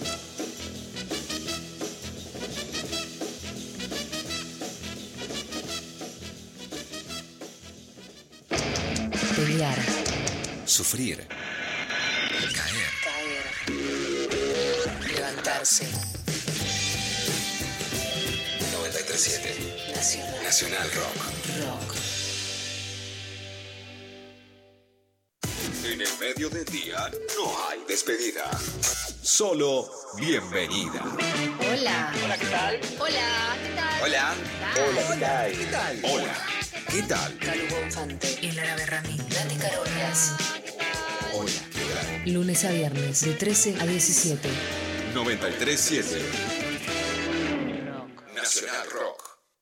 Mientras seguimos esperando, te seguimos acompañando. Nacional Rock 937. De 11 a 13. Lo intempestivo. Nacional Rock.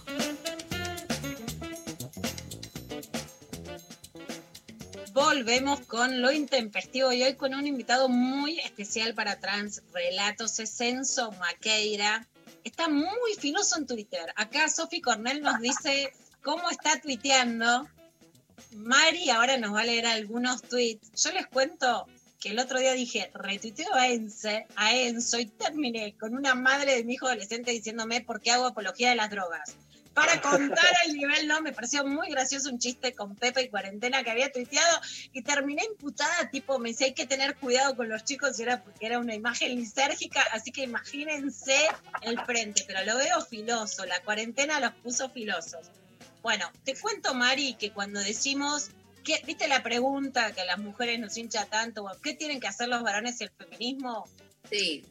Lo que decimos es, bueno, romper la cofradía. Enzo la rompió. Enzo la Vamos. rompió, yo lo sé y se lo agradezco.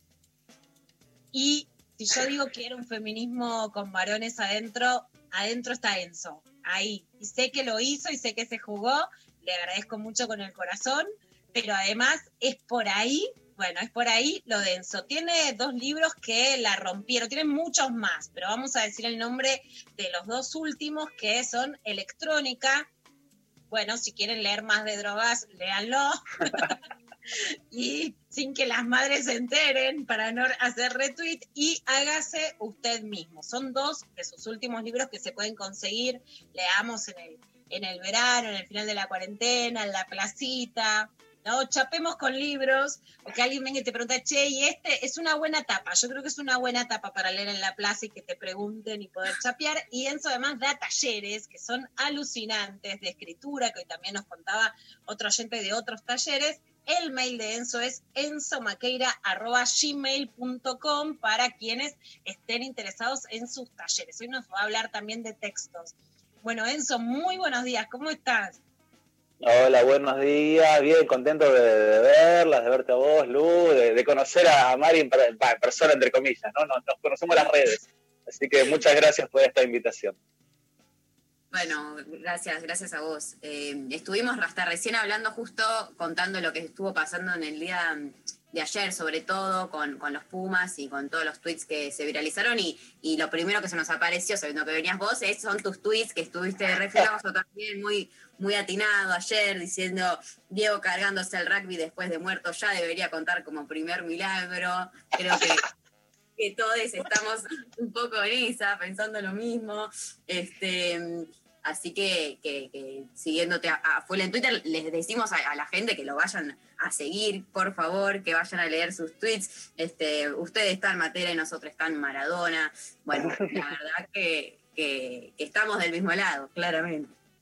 Otro que me Sí. hizo reír, que tuve que explicárselo a mis hijos, es que el cortejo fúnebre, vos decís que se equivocó de bajada, ¿cómo era ese que también me reí y pusiste tan argentino? Sí, Ah, sí, sí. se pasaron de la bajada.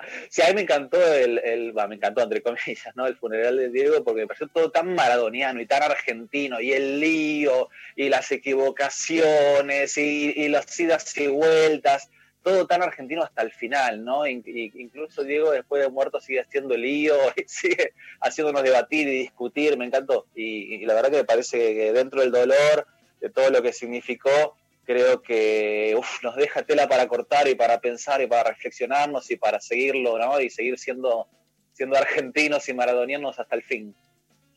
¿Qué te enseñó el fútbol, Enzo? En este tiempo es un año de alejamiento, pero tanto el fútbol en la cancha, que, que vos sos de San Lorenzo y vas, y vas también con tu hermana, que es profesora de, de ESI, Nerina, una genia, que le mandamos un beso, y también jugar al fútbol, que jugás entre muchas otras con una escritora que admiramos mucho, que es Silvina Giganti, y, y tener que ir ahí, ¿no? ¿Qué, le- qué le enseña a los varones tener que comerse las piernas, tener que darlas, tener que correr, estar a la altura en la cancha con, con otras mujeres y disidencia sexual? Bueno, a, a mí yo tengo una relación muy complicada con el fútbol, ¿eh? Tengo una relación de, de- de chico de desprecio, yo despreciaba el fútbol, estaba en esa postura muy intelectual borgiana de pensar que eran 22 tarados corriendo una pelota. Eh, todo lo que tuviera que ver con fútbol me parecía salvaje, animal. En el momento no, me- no lo entendía, no sabía bien a qué, me- qué, qué es lo que me pasaba con el fútbol. Ahora, feminismo mediante, cuarta ola de feminismo mediante y libros de Lupe, que entre otros mediante, eh, aprendí, me di cuenta de que lo que me pasaba era machismo, que no me bancaba el, el machirulismo del fútbol. Eh, toda esa cosa de machito, ¿no? Machito todo, de machito violento. Yo siempre fui muy malo en los deportes, pésimo, eh, y como tal me elegían siempre último para los partidos de fútbol. Cuando elegían a los jugadores siempre eligen primero los mejores, a mí último. Eso hacía una mesa espantosa en mi autoestima, por supuesto. Me aislaba, yo no me sentía parte. Antes cuando hablábamos de romper la cofradía, la verdad yo nunca me sentí parte de una cofradía. Todo lo contrario, siempre quise estar lo más lejos posible de todo ese ideal de machitos, ¿no? Ahí haciendo cosas, pegándose y escupiéndose.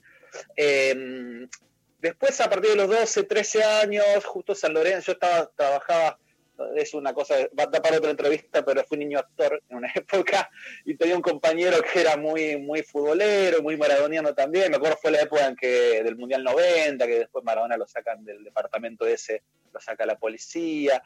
Y justo San Lorenzo estaba bien- jugando bien, jugó una final con Boca, el pibe este era de Boca, y me empezó a gustar un poquito, me empezó a interesar más, más el Mundial y demás.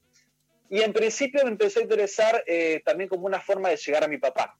Eh, y creo que eso es, una, es algo que nos, eh, nos unifica bastante en general. dijimos es como, no Sí. más prueba, señor juez, de qué movió Maradona, ¿no? Como decía Luciana Sí. Lu- Lunes, que es el vínculo con el padre, básicamente. Tal cual. El fútbol siempre está presente, el vínculo, el fútbol siempre está presente el vínculo con el padre. No solo los varones, ¿eh? le pasa a mi hermana también. Es, es una manera que uno tiene de conectar con padres que de nuestra generación, a la generación de papá, no, no solían ser padres eh, muy presentes porque tenían que trabajar un montón de horas, ni tenían demasiada idea de educación de los chicos, ni, ni nada, ¿viste? Era, eran padres, mi papá siempre, siempre fue un padrazo, pero de pocas palabras, ¿no? De, de- de abrazo y de te quiero, de comunicación, pocas palabras siempre, como también era mi abuelo.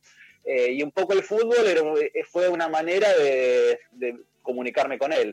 Un, primer comienzo, de chiquito, cuando a mí, ya te digo, yo el universo masculino lo tenía siempre, además iba a colegio de varones de curas, el universo masculino para mí era una amenaza. Mis compañeros me resultaban amenazando, amenazando, yo me sentía frágil, débil al lado de ellos, no me sentía cómodo y el fútbol de alguna manera el corolario de todo eso. Entonces, lo- eh, mi padre pobre entraba medio en la misma bolsa, ¿no? Hombres, masculinos, macho, todo mal. A partir de los 13 me empecé a, amigar con el fútbol y por ende a, reencontrar con mi padre. Y desde entonces el fútbol para mí fundamentalmente es eso. En el medio intenté aprender a jugar, eh, jugar no tan mal, eh, intenté reconciliarme con el, el deporte, no lo logré. Y en los últimos años empezó esta experiencia hermosa, hace ya como cuatro o cinco años empezamos a armar con un grupo de pibas y a los cuales que me invitaron a mí y a un, par de chicos más, chicos, yo ya tengo 43 años, pero bueno, muchachotes, eh, a jugar fútbol mixto. Eh, cuando empezamos éramos muy poquitos los que hacíamos fútbol mixto, recién había chicas que estaban jugando ya y pibes que jugaban, pero en la cancha donde íbamos éramos el único partido de fútbol mixto que había. En esos cuatro años fuimos como cada vez eran más y más y ahora está lleno de fútbol mixto por todos lados. Y una de las cosas que más, hubo dos cosas que me encantaron. Primero, que como yo siempre sufrí mucho la mirada reprobadora de otros jugadores de fútbol, de otros pibes, ¿no? que me cargaban por cómo corría, porque era pifiaba, no hacía, o sea, desastre todo, me sentía muy mal, eh, y eso no me pasó en el fútbol mixto, obviamente, era todo amor, ¿no? Y de, de hecho, nosotros le, le pusimos un nombre, a FIA le pusimos un nombre, era Fútbol Antipatriarcado, FAP, y, el discurso que se bajaba era de la tolerancia, del amor, de la comprensión, y si venía uno que jugaba medio bien, y que quería así de hacer jueguito y, ¿no? machirulearla, eh, primero yo me sentía mal inmediatamente, es loquísimo porque yo me estaba cómodo hasta que venía un pibe que jugaba bien y ya como enseguida me volvían todos los fantasmas, pero ya el grupo se encargaba medio como de reacomodarlo, ¿viste? Y pasaba mucho que venía gente que jugaba muy mal y era hermoso porque era como verse reflejado, bueno, fue una linda experiencia. Eso por un lado, como reconciliarme con el fútbol, desde otro lado, del lado del amor, la comprensión y la diversión, y no desde una competencia, tengo que jugar bien y que, se enoja un pibe porque no le paso la pelota, se pone nervioso otro y otro me quiere pegar, nada de eso. Y por otro lado, algo respecto a los cuerpos y los físicos. Sí, los varones somos, primero somos más torpes, por lo general, yo por lo menos soy muy torpe, eh, solemos ser más grandotes, no, no sé si es mi caso, pero solemos pesar más, sea, tenemos más, supuestamente, yo no estoy tan de acuerdo con esto, que sea de, de per se más fuerza física, pero se supone que sí, que sé yo, habría que ver. Y eh, me pasó que tu- tuve de alguna manera que bajar un poco la intensidad, sobre todo la intensidad de mi torpeza, para adaptarme a, a- cuerpos, de, a cuerpos femeninos, que, que supuestamente habían tenido menos fuerza y demás. Eh, y también me pasó que las chicas tuvieron que subir y en punto encontramos como un lugar de equilibrio que estuvo hermoso. Y yo lo destaqué mucho esto porque me parece, era la primera vez, fue gracias al fútbol mixto, la primera vez que tuve, que, que pude poner en juego mi cuerpo con el cuerpo de, de una mujer sin que medie en cuestiones sexuales.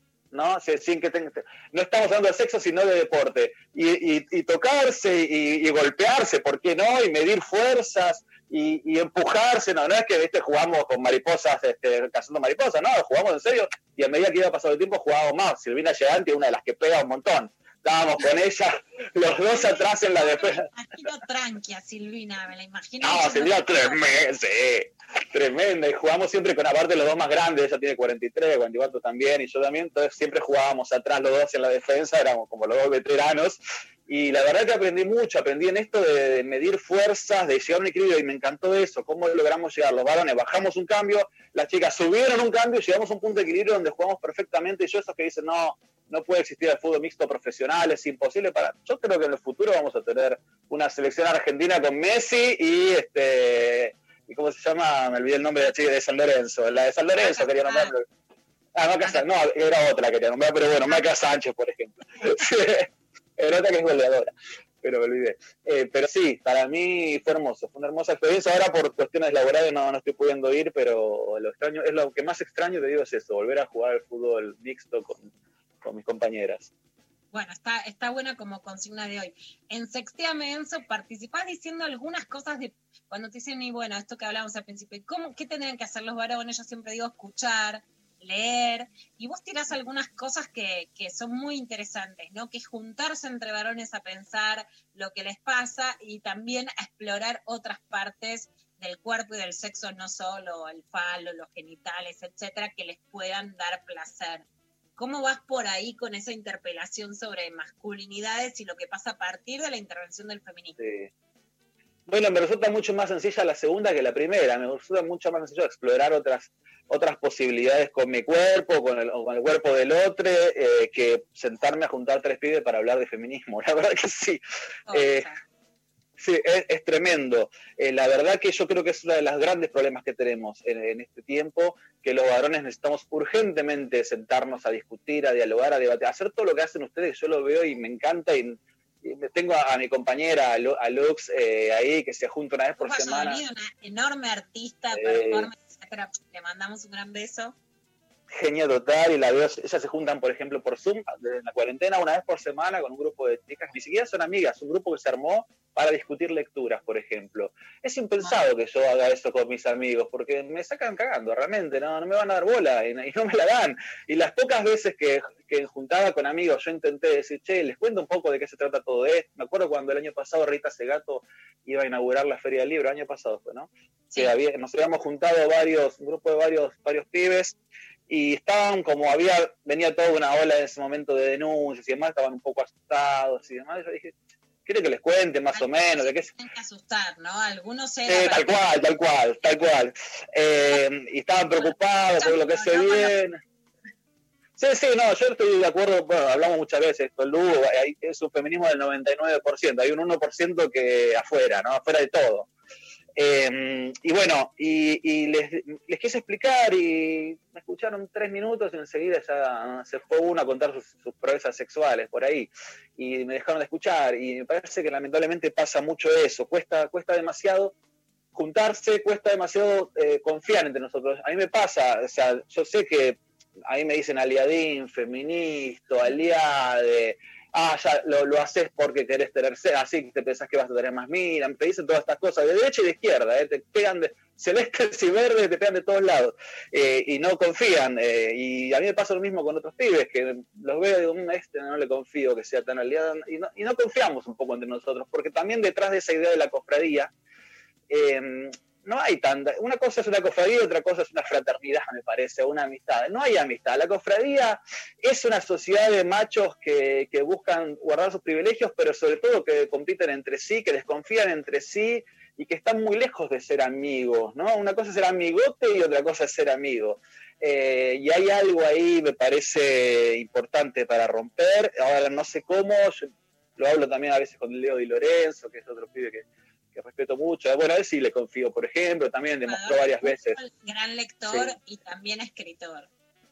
Así es, lo hablamos y, y nos pasa esto, ¿no? Como que es muy difícil armar, que se arme un movimiento de pibes que se, que se empoderen también, porque también nosotros nos tenemos que empoderar, sobre todo entender qué, de qué manera el patriarcado nos perturbó la cabeza a nosotros y nos arruinó la vida a nosotros, que también lo hizo, ¿no? Eh, antes hablaba de mi papá, mi papá por ser padre de familia y tuvo que levantarse todos los días de su vida durante 40 años a las 6 de la mañana para salir a trabajar y llegaba a las 8 de la noche a casa. Porque po- como padre de familia tenía que ponerse el peso de mantener a nuestra familia al hombro durante 40 años de su vida. Yo la verdad que no lo, no- la vida de mi padre es eso, ir a trabajar y volver a trabajar. Después sí, llegaba a casa, se ponía a mirar televisión y no te lavaba un plato. Pero había estado ocho horas afuera de casa trabajando, subiendo y bajando escaleras. Eh, y eso también es el patriarcado y el peso que tuvo, que tuvo él y la cantidad de hombres que caen en el alcoholismo porque no pueden llegar a, cumplir con esos mandatos de masculinidad. Yo mismo sufrí esto que contaba en la primaria, no, no, no podía ser el macho que quería, que tenía que ser, que mis compañeritos o los curas querían que fuera, Eh, no podía jugar al fútbol, no podía correr, a mí me gustaba escuchar música clásica y leer poesía, era un nerd probablemente, pero no podía y me, y me hizo muy mal ese tratar de encajar ahí donde no podía encajar. Eh, por suerte vino el feminismo, esta cuarta ola, para liberar a las mujeres, pero como dijo Rita también a un momento, también para liberar a los varones. Y a mí me liberó un montón. Me hizo reconciliar con ese nene que no sabía jugar fútbol y no quería. Me hizo animarme a, explorar, a explorar posibilidades en la sexualidad. Me hizo me hizo entender algo fundamental que no me había, no me había hecho entender ni, ni locos los curas en el colegio, ¿no? Justamente los curas, que, que es el deseo femenino. Yo no pensaba que las mujeres tenían deseo. A mí me enseñaron que había una Virgen María eh, y, y había y, la, y María Magdalena la prostituta, ¿no? Eran las dos posi- posibilidades. Y, y ninguna de las dos evidenciaba tener ningún tipo de deseo. Después estaba mi mamá y mi hermana, que era menor, o sea, y mi abuela. O sea, deseo cero. Yo no conocía la posibilidad de deseo eh, femenino. Por lo tanto, claro, yo y todos mis compañeros, ¿qué teníamos que hacer? Ver de qué manera podíamos lograr convencer, engañar, conquistar y todos esos verbos que usamos a una mujer para que cedan y finalmente estén con nosotros. Bueno, ahí ya tiene es la, la base de toda la porquería que vemos después. Esa falsa idea. O sea, si no conoces el deseo, nunca vas a pensar en cómo enamorar, cómo entablar un día una comunicación. No, pensás en conquistar, en, en forzar, como piensan muchos. O sea, es un camino larguísimo para, para recorrer. Totalmente. Las que ceden, las sedadoras y no las deseantes, ¿no? Sedadas y cediendo. Vamos a- al corazón detrás de relatos, que sería esto, como compartir un cuento, se viene el verano, podemos salir más a las plazas, en al aire libre, que eh, a encerrados para llevarnos un buen libro, un buen cuento. Hoy nos traes No se culpa a nadie, me gusta ese título de Julio Cortázar. Contanos de qué se trata y por qué lo elegiste. Bueno, es el cuento de un tipo que se está tratando de sacar un pullover. Es, es muy sencillo. Durante. Es un corto corto, debe una carilla como mucho. Ahí dando vueltas, se empieza a enredar. Bueno, no, los que somos torpes nos pasa seguido que pues, poner la mano, sacar la cabeza por la manga, la, la- la- la mano por la cabeza, por el cuello y demás. Y da tanta vuelta, no lo quiero spoilear, es muy, muy famoso. Igual la vuelta, la vuelta, la vuelta y termina cayéndose por una ventana y termina con una frase que dice y 12 pisos, que me parece genial.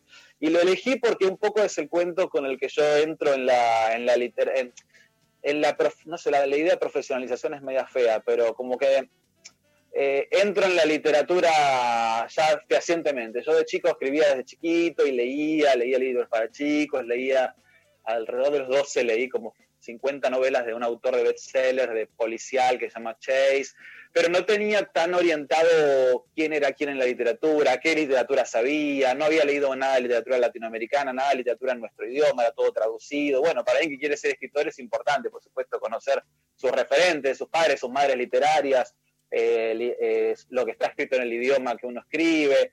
Y ese cuento no se oculta a nadie, me lo dieron en la universidad, yo estudié comunicación y ahí fue como yo, obviamente conocía a Cortázar de, de oídos, había escuchado nombrar, pero no había ido nunca. Lo leí, me volvió loco y después de Cortázar vinieron, bueno, se abrió toda la puerta, ¿no? Se abrió toda la literatura latinoamericana del boom, García Márquez, Vargas Llosa, eh, bueno, Borges, por supuesto, después eh, Manuel Puig, fue abriendo y, a medida que había literaturas, habría pensamientos. Pensaba, yo fui a colegio primario de, de curas, en secundario un privado, universidad privada también, es decir, no, no soy un tipo que venga, viste, de- ni de Fiorito, ni de, ni de la militancia, ni tengo padres eh, psicólogos comunistas, mi papá comerciante, mi mamá también, es decir, ve- vengo de la clase, del- de, la clase media, del medio de la clase media de Buenos Aires, le leímos Clarín toda nuestra vida. Y para mí ese cuento de Cortázar significó una puerta hacia la literatura, pero también hacia la política, eh, porque ahí aprendí, me fui enterando cosas sobre la Revolución Cubana y después sobre la Revolución Nicaragüense, todo gracias a Cortázar, y me fue llevando, y los pensamientos de izquierda, y Sartre, y con Puig se abrió toda la puerta al LGBTI, que yo siempre sentí mucha empatía y mucha atracción por ese mundo, un poco por lo que contaba antes, por esta, esta forma de ver un poco reacia de- del mundo de los machitos. Y la verdad que ese, cuentito mínimo me abrió un universo y, me puso en el, en el tren de, la literatura definitivamente. A mí me gustaba, estaba interesado, pero me faltaban herramientas. Bueno, fue el cuento que, que terminó siendo la caja de herramientas, ¿no? Lo que abrió la caja de herramientas. Enzo, para, para terminar, vos también formas parte de la Unión de Escritoras y de Escritores que están pidiendo por una ley del libro, para que sigan las ATP, para pagar los sueldos en las librerías. ¿Cuáles son los reclamos hoy y puntualmente en un año de pandemia, con una cuarentena muy larga y con un agravamiento del sector del libro?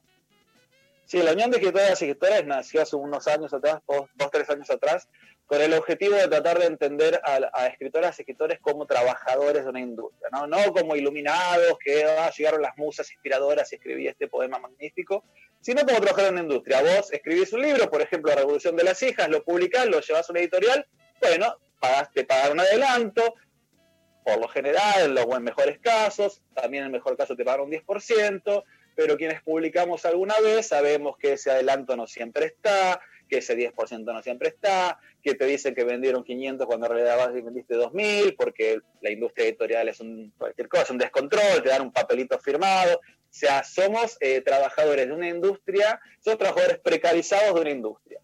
Eh, y un poco eh, nacimos con esa idea de poner en orden las cuestiones. Primero, entender que una vez que vos, o sea, podés ser todo lo artista, todo lo poeta, todo lo, lo- genial que quieras o que te sienta, buenísimo. Pero si estás dando tu texto en editorial para que lo pongan dos tapas y lo venda, bueno, tenés derecho a cobrar lo que tenés derecho a cobrar y lo que te corresponde cobrar. Y nacimos con la idea de, de defender eso.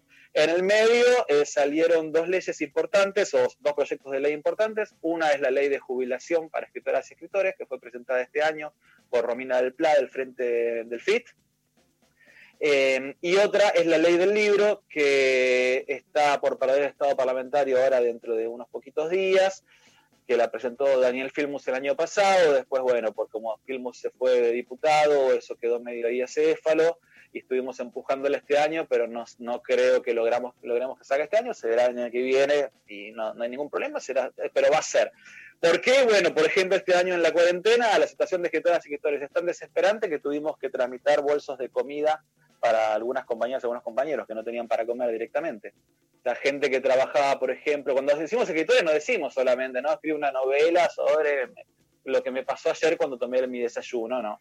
Eh, decimos este, libros de divulgación, de medicina, de, de- que- de historia, los tuyos, por ejemplo, o sea, libros de feminismo, todo aquel autor que autora que firma el libro y lo manda a una editorial. A esa persona le estamos tratando de, de defender y ayudar a partir de una ley de jubilación, la ley del libro, que organice, fomente, promueva la edición argentina, teniendo en cuenta algo que nunca se tiene en cuenta, que es a quienes escribimos los libros como parte fundamental de esa industria. Enzo, me encantó tu recomendación, escucharte, defender el libro, hablar de masculinidad, fútbol, sexo, pumas, todo lo que queremos. Sexo hablamos poco, ¿eh? pero si querés, seguimos. Seguimos, bueno, viste, es como, ayer es una, una cosa en Twitter que hay que seguir, porque sabe, estoy este año fanatizada con las novelas colombianas, son las frases colombianas. Ayer hubo una genial en, en La Niña, que es la última que estoy viendo, que dice a, a una chica que había hecho mucho y a último momento se achicaba, decía, eso es como matar al tigre y después asustarte por un mosquito. Una frase genial, así que si ahora caímos con los pumas no nos vamos a asustar por un mosquito, ¿no? Bueno, muchas gracias Enzo, les volvemos a reiterar y a recomendar sus libros que son electrónica, hágase usted mismo el mail de Enzo Maquera porque está dando talleres literarios que es enzomaqueira.gmail.com. Muchísimas gracias, Enzo. Gracias a ustedes, abrazo enorme. Chau, chau. Abrazo. Las quiero, chau. Bien, eh, nos vamos a ir a la pausa escuchando tan básico de Los Rumberos con Loli Molina, la grosa de Loli, y seguimos con la última parte del intempestivo.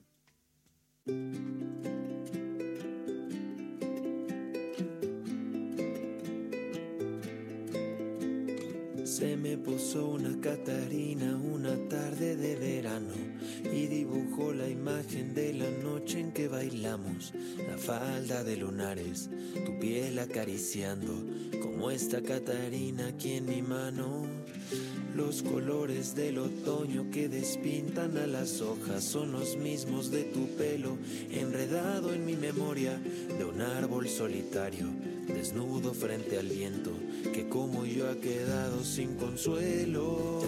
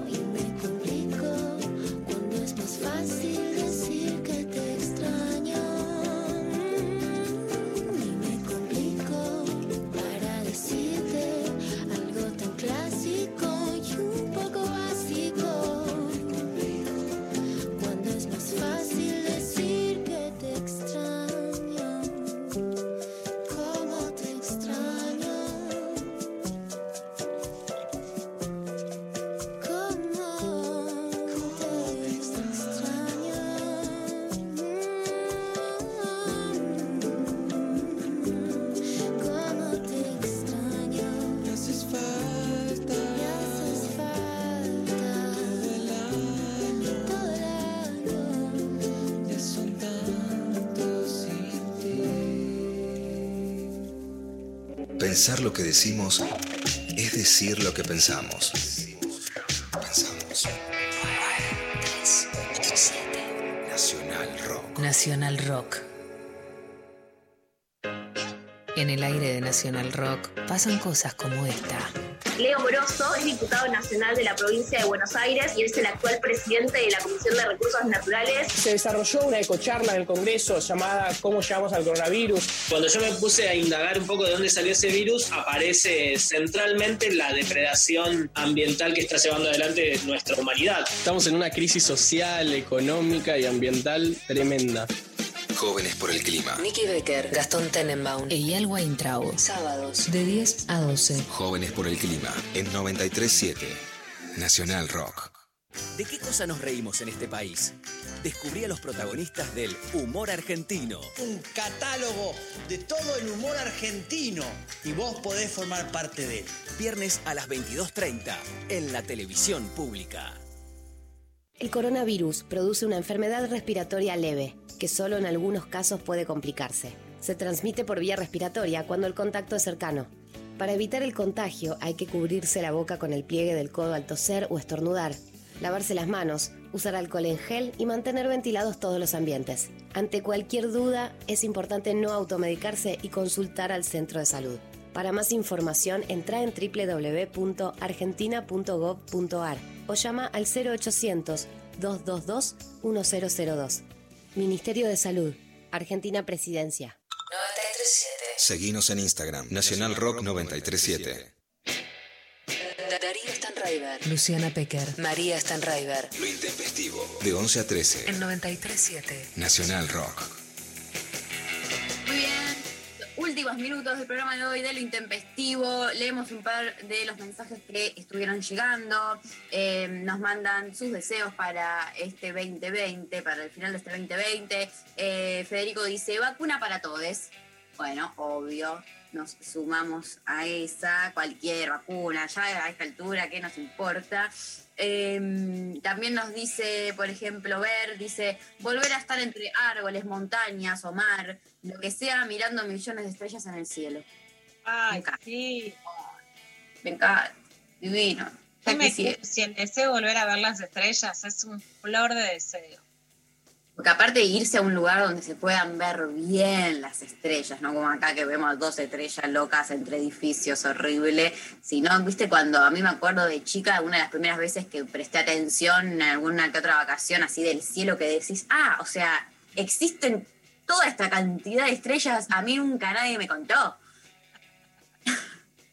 Yo me acuerdo muy bien cuando fue ese momento, como que descubrís el cielo amplio. Había ido a lo de una compañera de la secundaria que, que se había ido a vivir a Gualeguaychú y me llevaban atrás, que es mi, mi medio de transporte favorito, es ir atrás de las pick-up, como a cielo abierto, que sigue siendo, o sea, llegué a Salta a dar una charla institucional reformal, me viene a buscar y la camioneta atrás y le digo, por favor, ¿puedo ir atrás? Tipo, ¿entendés? La escritora ahí, yo cuando Ah. llévame en esta calecita a cielo abierto, y miré ese cielo y dije, ah, esto no se puede creer, ese cielo de. Qué hermoso. Bueno, eh, parte de esta premisa que tenemos incluye un poco de ver las estrellas desde un lugar abierto, con protocolos. Yo vi la Eh, luna desde ahí el domingo que estuve. Ah, ¿estuviste ahí el domingo? Estuve el domingo a la noche, había una luna y ese cielo abierto era muy hermoso. Estuve con hablando- y Mariana Carvajal. Ah, estamos hablando del lugar donde eh, Sí. estuviste con Mariana Carvajal dando. Mira vos. Sí, una pista. Una pistaza. Estamos hablando entonces del Centro Cultural Conex. Exacto, exacto. El Conex. ¿Qué hacemos Ah. en el Conex? ¿Qué va a pasar? ¿Qué pasa en el Conex? Bueno, quizás, quizás, luego de agitar tanto este año, con la posibilidad de hacer un Intempes Fest, dicen las fuentes que no puedo revelar, que se podría dar en el Conex a fin de año, como sueño de fin de año cumplido. Tenemos fecha. ¡Vamos! ¿Tenemos fecha? ¿Tenemos lugar? ¿Tenemos encuentro? Tenemos fecha, tenemos lugar, tenemos encuentro. Intempe Fest, entonces. Intempe Fest. Tenemos Intempe Fest. Loco, dale. Dale, se rompe esa Intempe Fest. Se rompe ese Intempes Fest. Bueno, vamos a darle más datos mañana, pero entonces está dicho, era la adivinanza del día de hoy, está el deseo, están los columnistas, está la adhesión 20 de diciembre en Ciudad Cultural Conex. Lo intempestivo. Darío Stranjaiber. La comandanta María Stranjaiber, por supuesto, conducción. Sofi Cornell, Lali Rombolá, Pablo García, Luciano Lutero, La Inca. García, le ¿Cómo? le tiraste Pablo García, pobre, le cambiaste el apellido. Ah, Pablo. bueno. Soy terrible, bueno, no, no quiero, no quiero contar que es ese fallido porque son no quiero, no me hagan, no me hagan hablar, no me hagan hablar. Pablo González. Todo Pablo el equipo. Todo el equipo de lo intempestivo. Exacto, sí. Todo el equipo de lo intempestivo. El 20 de diciembre en Ciudad Cultural Conex, haciendo una transmisión única y una transmisión especial donde se encontrarán eh, todo, todo, un encuentro de todo lo que puede pasar. Eh, ya vamos a dar más detalles el día de mañana. Eh, hablaremos un poco mejor sobre todo esto, pero ya les podemos compartir entonces que era la primicia con la que venimos, eh, de la que venimos hablando todo el programa. Eh, espero que ya están llegando mensajes como, sí, lo Interpefest, les amo. Habían adivinado un par por Instagram, hay que decirlo, yo no los leí porque eh, se iba a perder la magia, si no. Mm, pero bueno, nada, sí, va, a suceder, así que ya les contaremos los detalles. Este, mm, mientras te cuento que eh, tenemos ganadores de lo que fue el sorteo del día de hoy, porque A ver quiénes son los ganadores y las ganadoras. un ganador, perdón, sí, del Ah, bolsón agroecológico de Almacop, que las pueden buscar en las redes. Almacop, este, mm, tenemos el ganador, que fue Fernando González, que nos dijo por Twitter que su sueño, su deseo, sus ganas es cambiar de trabajo por uno que le dé satisfacciones en este 2020. La, la producción se va a contactar entonces para, para entregar, para coordinar la entrega y, muchísimas gracias a todos por, por, participar contándonos sus eh, deseos. Siguen llegando mensajitos, vamos, esa Intempefest y luego todo es al Intempestelo, dicen. Hay uno enfrente, no quiero decir nada, pero hay uno enfrente, está abierto. Yo de chica. ¿Está abierto? Está abierto. Vi gente entrando y me pasó lo que te pasó vos en la plaza. Qué bien, la gente. Qué bien acá al abasto. A, Hermoso. al Interpestelo. Ya tengo mis amigas, me están mensajeando por, por privado diciéndome, quiero ir a la Intempefest, conseguime entradas, ¿viste? Cuando, como los, los, les amigas que se te ponen en demandantes, que amo, igual le mando un beso enorme a mi amigo Santi, que está acá, quiere, me dice, una entrada o dos, bueno, bueno, ya pedir una es una, dos, tres, ya cuando te agarran, le das la mano, te agarran el codo. ¿Viste cómo es esto? Va a haber, es- estamos en situación de distancia social, vamos a decirle a todos que va a estar, digamos, complicada y muy limitada la cantidad de gente porque, bueno, venimos de hacer con Construir el Amor y Darío con un montón de shows y de cosas más, el patio del Conex que entraba mucha gente y ahora esto está súper limitado, pero ahí vamos a ver qué hacemos. Vamos a ver, mañana les contamos bien cómo hacer eh, entonces toda la, eh, la situación. Hay unos audios, a ver, Pablo. Hola chicas, ¿cómo están? Buen día.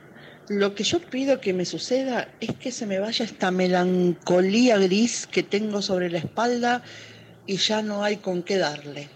Les mando un beso. Nos sumamos. Bueno, vamos para arriba. Yo te diría que van más lecturas, más series, salir un poquito al aire libre, lo intempestivo y arriba. Y si no sale, bueno, bancar un poco la melancolía, el duelo, el dolor. Cuando no sale, hay que transitarlo y un poco pasarlo para que al final venga otra cosa. Obvio. A ver, otro audio, Pabli. Hola Luciana, María, les mando un abrazo enorme, son unas genias, todos mis mimos para ustedes. Yo quiero que, bueno, que los pañuelos verdes se eleven, se y que sea ley, este, que todas las voces se tiñan de verde. Quiero que vuelva fútbol para todos, quiero que vuelva fútbol para todos, este, y quiero encontrar una chica, engancharme, enamorarme, todo, todo para adelante. Este, para pasarla bien todo este verano. Les mando un abrazo enorme, un beso, Beto de Comodoro. Bueno, un abrazo enorme. Muy bien, que sea ley, fútbol y amor, vamos por esos deseos. Vamos por eso, también nos mandan por Instagram, eh, Alejandra pone también enamorarme, porque es re lindo tener maripositas.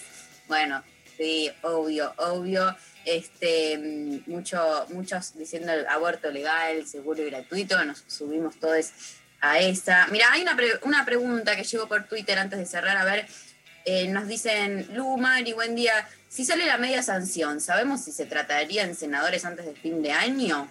Sí, por ahora no, no, no sería el plan que no saldría la ley en el 2020.